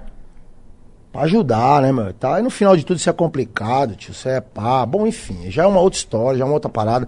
Eu só acho que é o seguinte: o 509 atual deveria avisar que eu, Dexter, deveria fazer um vídeo. Faz um vídeo, faz um comunicado, como queira. O Dexter não faz mais parte do 509E. Ponto. Isso não foi feito ainda. E eu acho que isso sobretudo porque as pessoas escrevem lá em caixa alta e tudo mais, e usam frases tipo, obrigado pelo carinho, obrigado pelo respeito. Essa é frase minha, cara. Tá ligado? Essas coisas? É como se se passasse por co- você, né? Exato. Entendeu, meu truta? É Entendi. como se estivesse passando por mim. Isso não é legal e já deu confusão. É, tanto é que quando você me deu um alô no WhatsApp e mandou em caixa, eu falei, é o Dexter. Lógico. Mandei caixa alta, é o Dexter, tá ligado? Eu falei, mano, é o cara. Entendeu, tio? Bom, eu espero que as pessoas tenham consciência, né? Rap também é consciência, certo? Então eu espero que elas tenham consciência. Eu, por exemplo, se você for na minha rede social, você não vai ver nada. Você não vai ver nada da outra parte do 509E. Você não vai ver. Não tem foto, não tem divulgação. Até as coisas que eu divulguei na época do 509E e tal, papá, eu já tirei. Tirei, tio. Não continuo com o grupo, já era, acabou. Fiz o que eu fiz. Minha parte dentro do 509 eu acho que eu já fiz e muito bem feita. Morou? Os fonogramas dos dois primeiros discos são de nós dois, são, são nossos. Então é 50-50 cada um. O nome, minha parte eu dei pra ele. As redes sociais são dele também. Não quero, tio, não quero. Não preciso. Graças a meu bom Deus, não preciso. Tá ligado? Isso não é cuspir no prato que eu comi. Jamais. É entender que um ciclo se fechou. E seguir a vida. E seguir minha vida, lógico, tio. Vou ficar parado. Tô aí, firmão, fortão. E como eu disse, na ponta do casco, parceiro. Não preciso ficar usando imagem de ninguém, não. Mosca pra, não. Pra ficar pá, não, tio. Oxe, sou mais eu, parceiro. Entendeu? Então é isso, ponto. 509 é isso. Eu não estou mais no 509E. O que eu tinha que construir com o 509E, eu já construí. Inclusive, os shows de 2019, que foi uma turnezinha que a gente fez em comemoração aos 20 anos de legado do grupo. Da hora, legal, entendi a necessidade do humano, ajudei até onde eu pude, mas reconheci também que não vale mais a pena, tio. Que o que vale a pena é eu continuar com a minha equipe, fazendo as nossas coisas. Morou? Ninguém trabalha sozinho.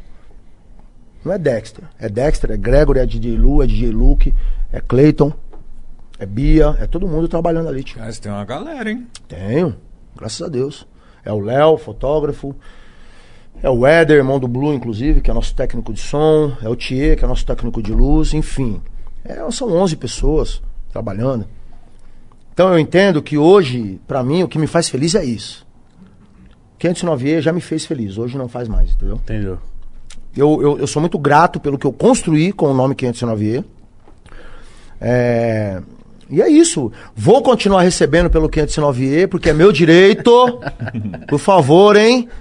Ó. É meu direito, hein? Tá lá, hein? É intocável, hein? Depois que eu morrer, mais 70 anos, hein?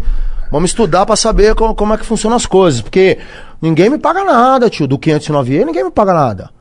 E nem tem que pagar. Eu não tô mais no grupo. Se fizer um show ali, o dinheiro não é meu. Eu não quero esse dinheiro. Mas o que eu construí nos dois primeiros discos do bagulho é meu, tio. Então por isso que eu continuo recebendo no 509E. Pra quem não sabe, não é que fulano ou Beltrano tá me pagando. Ninguém me paga nada, parceiro. Eu mesmo me pago, porque a música é minha. Entendeu? É música minha, autoral é meu, 100% meu. E tem músicas que são 50% minha. Então também eu vou continuar recebendo, além do artístico, certo? Ou, ou não é direito meu receber? Não, lógico que é. Ah, então beleza, né? Não tem por que você ficar falando pros outros que, você, que eu recebo pelo 509E, tem? Não. Lógico que não, o direito é meu, É tio. teu. Eu não recebo nada que alguém me dê de graça. É meu barato. Você não tio. recebe nada que não recebe É, pelo direito. né? Lógico, tio, que tá, o que eu tô recebendo lá é meu. Engraçado os outros ficar falando pros outros por aí. Você sabia que ele ainda recebe pelo 509E? Eu vou receber pelo resto da vida, companheiro. Mal informado pra caralho, tio. Enfim. Muda de assunto. É isso. Só, pra- só pra vocês se ligar onde que o bagulho vai. Ninguém é bobo não, tá, Você vê que tá na ponta do casco mesmo. Lógico. Não, quer falar pros outros que eu ainda recebo pelo 509? Fala a verdade. Fala, ó, ele recebe pelo 509, mas ele recebe pelo que ele fez. Eu não pago nada pra ele. Eu não pago nada pra Você ele. recebe da sua obra, né? Eu recebo pelo que eu fiz. Dentro do barato, tem fonograma que é meu e tem música que é minha autoral 100% sozinha e tem música que é minha 50%. E aí, só porque eu não quero mais o nome, não quero mais cantar no grupo, o bonitão tem que ficar com tudo? Ou eu continuo recebendo minhas coisas que eu fiz? Qual que é o certo, gente? Recebeu pelo Você que fez. Então né? acabou, vamos, vamos. Fala pros outros, mas fala a verdade, tá? Que chega tudo em mim, tá? Só pra dar um salve, ó. Saúde e vamos seguir. Vambora. Amém. Vamos. Ô, ô, Dexter, você chegou a conhecer o Sabota? Conheci, eu tive com o Neguinho duas vezes. Caralho, mano. Infelizmente, só duas vezes. Na segunda vez que a gente se encontrou, foi inclusive num show. A gente até conversou um pouco mais. Mas eu considero que tenha sido uma conversa bem. é, bem pequena.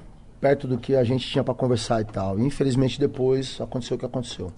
Caralho, é porque eu, eu olhava. Eu, eu vi depois, né, só, porque eu sou bem novo. E as coisas que eu via do, do sabotagem, eu creio, tenho a certeza absoluta que ele seria um cara gigantesco, assim. Porque só na, na, na pequena, na Sim. pequena carreira que ele teve, ele, ele, tipo, já marcou a época e acabou.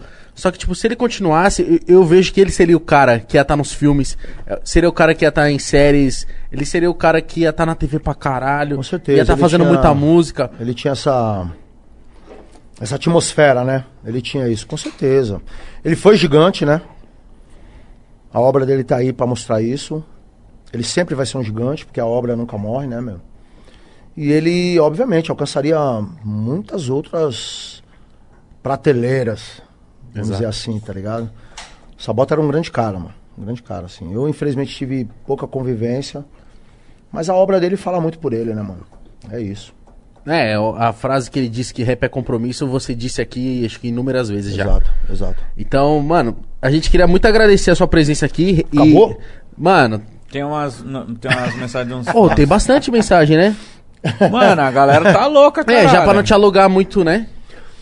Não, tio, eu tenho um outro compromisso ali, mas é... eu acho que eu consigo ficar mais uns 10, uns 15 no máximo. Não, então, não, nós já vai, ler, nós já vai ler o superchat. Até porque nós. Mano, na moral. Nós Que? já tá aqui umas duas Nós já estamos horas aqui há três horas, duas Três? horas, três horas. Três, três, três. Olha lá, Deu- três deu quantas horas, pessoas aí, cara. Alex? Tava 30 mil pessoas assistindo, mano. Quê? 30 mil? 35 mil pessoas. Caralho, que Trinta- da É, hora. é o Pacaembu lotadão. Que da hora. Obrigado, gente. Obrigado a todos vocês aí. Já tá meio milhão. Sigamos, sigamos. Filmes e fortes. Bora, bora pra Da cima. hora, e deixa é eu ler, rap, mano. deixa eu ler a mensagem do, do pessoal que mandou aqui, ó. Cara. Tá bom. Ó, Vinícius França falou: Igão e Mítico, tô feliz pelo sucesso de vocês. Queria saber do Dexter se ele enxerga o trap como uma vertente do rap ou concorrente. E os artistas precisam se adaptar a esse novo segmento? Olha, se adaptar a esse novo segmento, não sei. Cada um faz da maneira que, que tem que fazer. E que o trap é um segmento do rap, isso é fato. Isso aí tá aí pra todo mundo ver, né? Não tem como dizer que não. Mas se adaptar ao, ao trap. os- Vai de cada os- um, os- né? É, vai de cada um. Aí é de cada um, tá ligado? Mas é do caralho que você faz quando você cola numa música com o Cauê, você cola num clipe dos moleques, eu acho isso muito foda. Então, é, a, gente, a gente pode chegar, né? A gente pode chegar a partir do momento que nós somos convidados, a partir do momento que se tem um respeito. Eu acho que é totalmente natural chegar, colar, porque a gente respeita os moleques também, entende que eles estão fazendo um trabalho legal e tal. E já era. Quando, eu- quando eu entender que o trabalho não é legal, eu não vou chegar. Mas quando eu entender que o trabalho é da hora, eu vou estar lá. É isso mesmo. Morou? Ó, o Gabriel Padilha mandou uma pergunta aqui falando sobre você e o Afroex, mas você acabou de responder aí. Já era. E deu o papo. certo? Leonardo Moreto falou assim, ó. Essas E ideias. tá dado o papo muito bem dado, hein? Salve, Vamos ser rapaz. honesto na porra do bagulho, xará. Já era, né não? Lógico, tio. Imagina tomar um acelero, acelero dele, velho. Meu Deus do céu. Ah, Jesus. tio, o que é certo é... Tio, sabe o que eu penso? O que é certo é certo, parceiro. O errado nunca vai prevalecer, meu irmão. Jamais. O certo é o Lógico. certo. Falou, tio? O certo é o certo. E acabou. Você vai ficar falando coisa que não é também? Ah, tio, pega o bagulho, segue em frente, vai com Deus, tio. Mas não fica falando que não é também, não. Falou, parceiro? Já abri mão de tudo, quer que eu faça mais o quê? Eu não quero bagulho, tio. Agora vai ficar falando pros outros aí também o que não é? Então não fala. Seja honesto. Não, mano, ó, o mano não tá mais. Falou? As coisas que ele recebe do 509 foram coisas que ele construiu. Vai falar pros outros que eu continuo recebendo do bagulho como se tivesse me pagando alguma coisa? Tá me pagando porra nenhuma, parceiro. Não vai eu atrás do meu dinheiro não pra você ver. Então assim, aí, é- aí é onde me morde, tá ligado, tio? Não tá sendo honesto. Por que que tá falando isso pras pessoas? Fala a verdade. Fala, ó, o que o mano recebe dentro do 509 é coisa dele, coisa que ele construiu e que eu não tenho direito nenhum. E depois da morte dele, mais 70 anos ele vai receber isso aqui. Acabou. Então, firmeza, sigamos. Forte abraço. Ó, o Leonardo Moreto falou assim: salve rapaziada, dá uma moral pra gente aqui no Implanto Lógica, odontologia. Somos fãs de vocês, fica aqui no quilômetro 18 em Osasco. Você é louco, nascido e criado aí no quilômetro 18. Ô, Tamo salvão. junto aí pra Nós, geral. caralho, tamo junto. Ó, É isso. o Omad falou: Dexter, você tem algum arrependimento de não ter feito algo que você queria fazer? Se sim, o que é? Manda um abraço pro meu pai, o apelido dele é Palito. Valeu, Palito. Tamo junto, seu é Zica. brabo. Pô, arrependimento do que eu não. Não, cara, eu acho que tudo que eu. Teve coisas que eu tentei fazer e não consegui, é diferente. Mas tudo que eu quis fazer, eu fui lá e fiz, mano. Eu fui lá e fiz.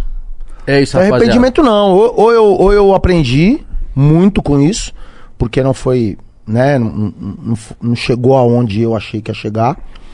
Morou? Por exemplo, ter ido assaltar.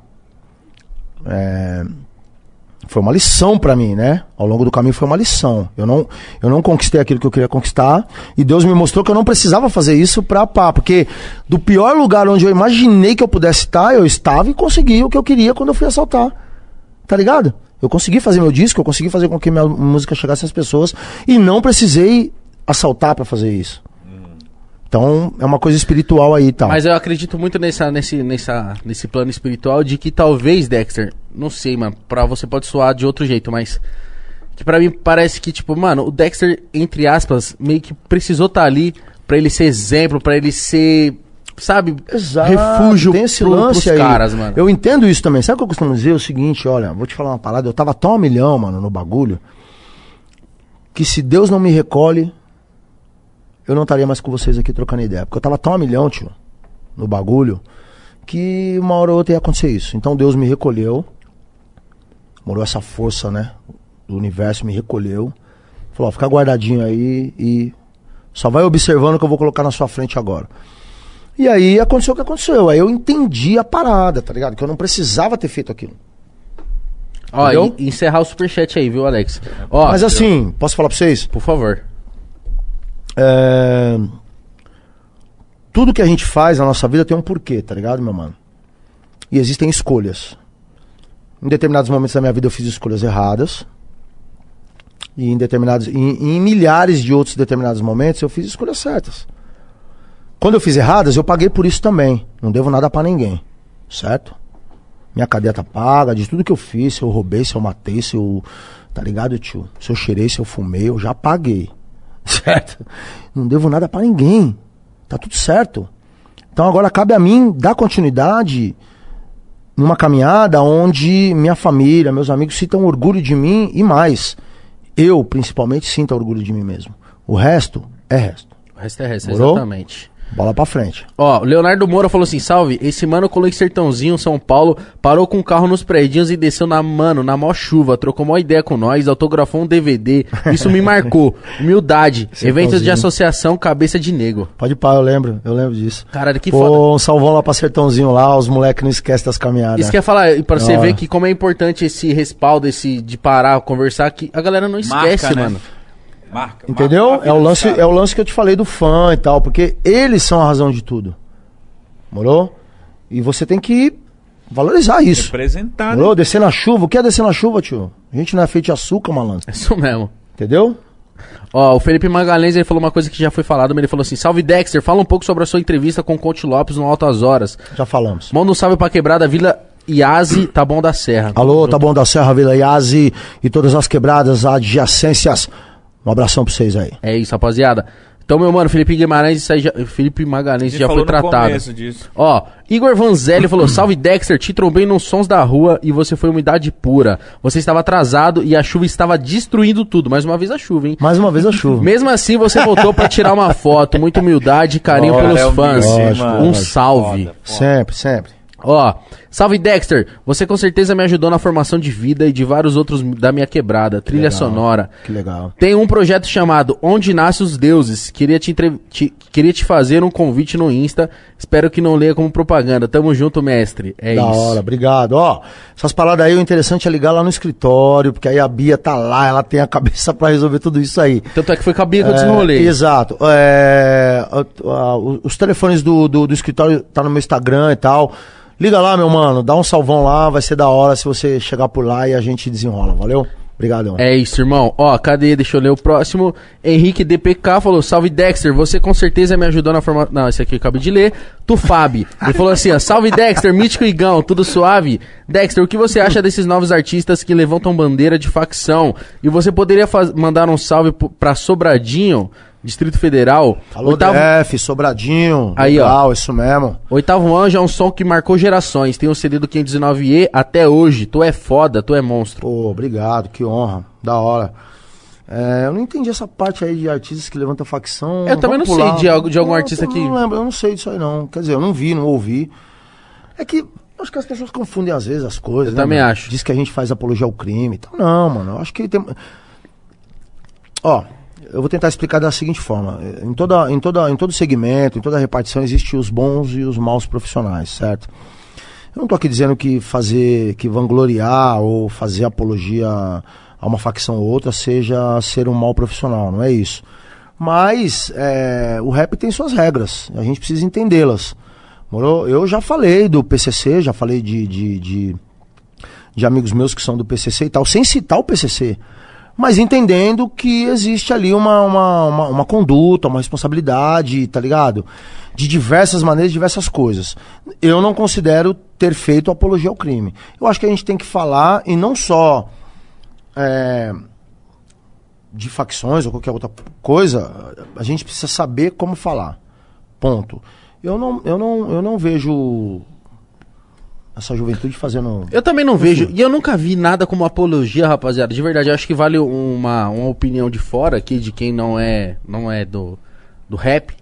Porque eu acho que a, a galera fala, rapaziada. E se eu fosse entrar pro rap também, eu ia falar do que tá próximo, mano. Eu vou falar do que eu vejo. Eu vou Da falar. eu- né? É, exato. Eu, vou falar o que eu vivo, tá ligado? Eu acho que esse é o lance, tá ligado? É você falar do que você vive e tal. Eu vivi na cadeia há muitos anos. Pô, eu fiz músicas falando o nome de vários parceiros meus que estavam no sofrimento, que pra mim eram apenas amigos que estavam no sofrimento junto comigo. Mereciam uma homenagem, ponto. Eu não tava fazendo é, apologia ao crime ou ao, ao PCC, ou, entendeu, tio? Enfim, é isso. Ó, Felipe Gomes. BPN Dexter, fiz meu TCC falando sobre a falta de direitos humanos nas prisões do Brasil. O que você tem a dizer sobre isso e sobre os presos sem julgamento? É. Acho que a gente bateu muito nessa tecla. A gente aqui, falou disso, mas ele essa, essa, essa questão é pertinente.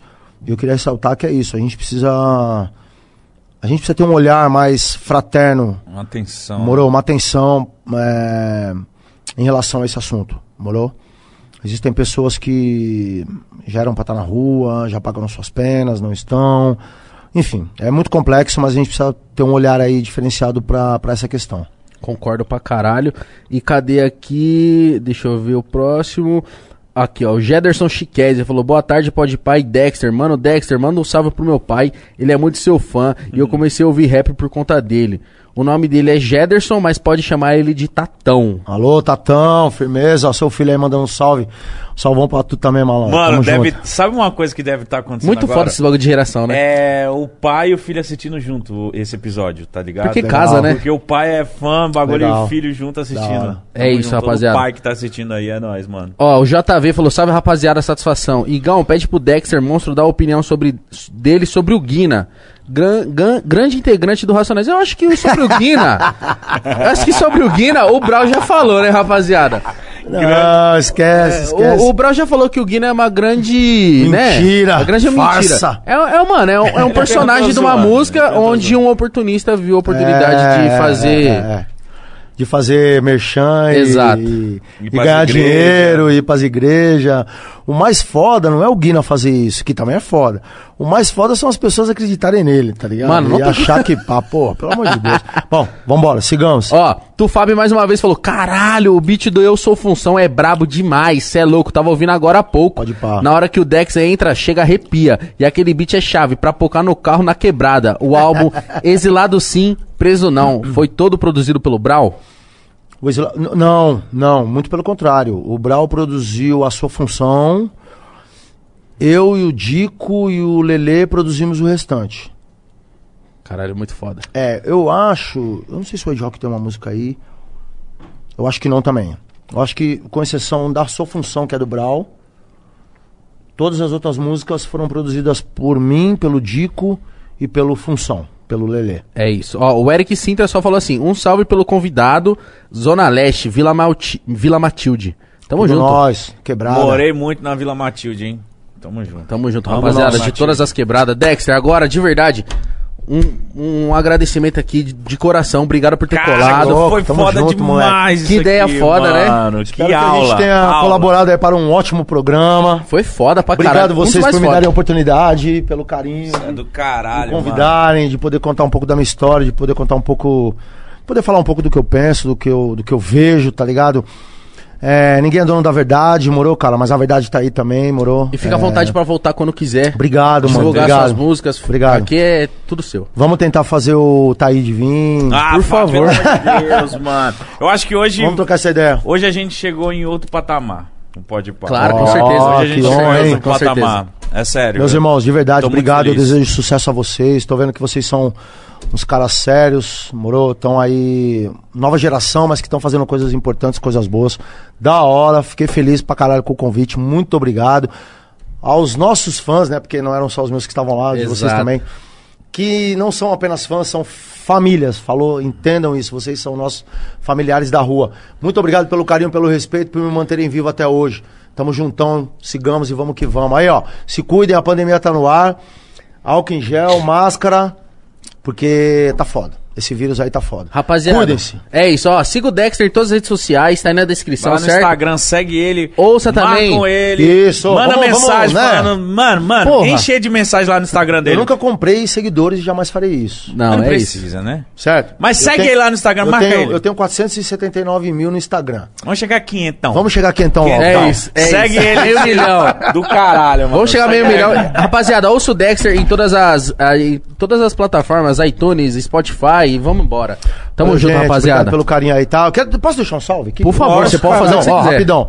Professor Silvio de Almeida, te amo. Zezé, Fortaleza, também te amo. Meus amigos, meus parceiros, muito obrigado. Amorzinho, tamo junto, paz e vamos que vamos. Valeu, gente. Obrigado, tá? Um Rapaziada, beijo. deixa seu like, se like aí, inscreva. se inscreve, é é nóis. nóis.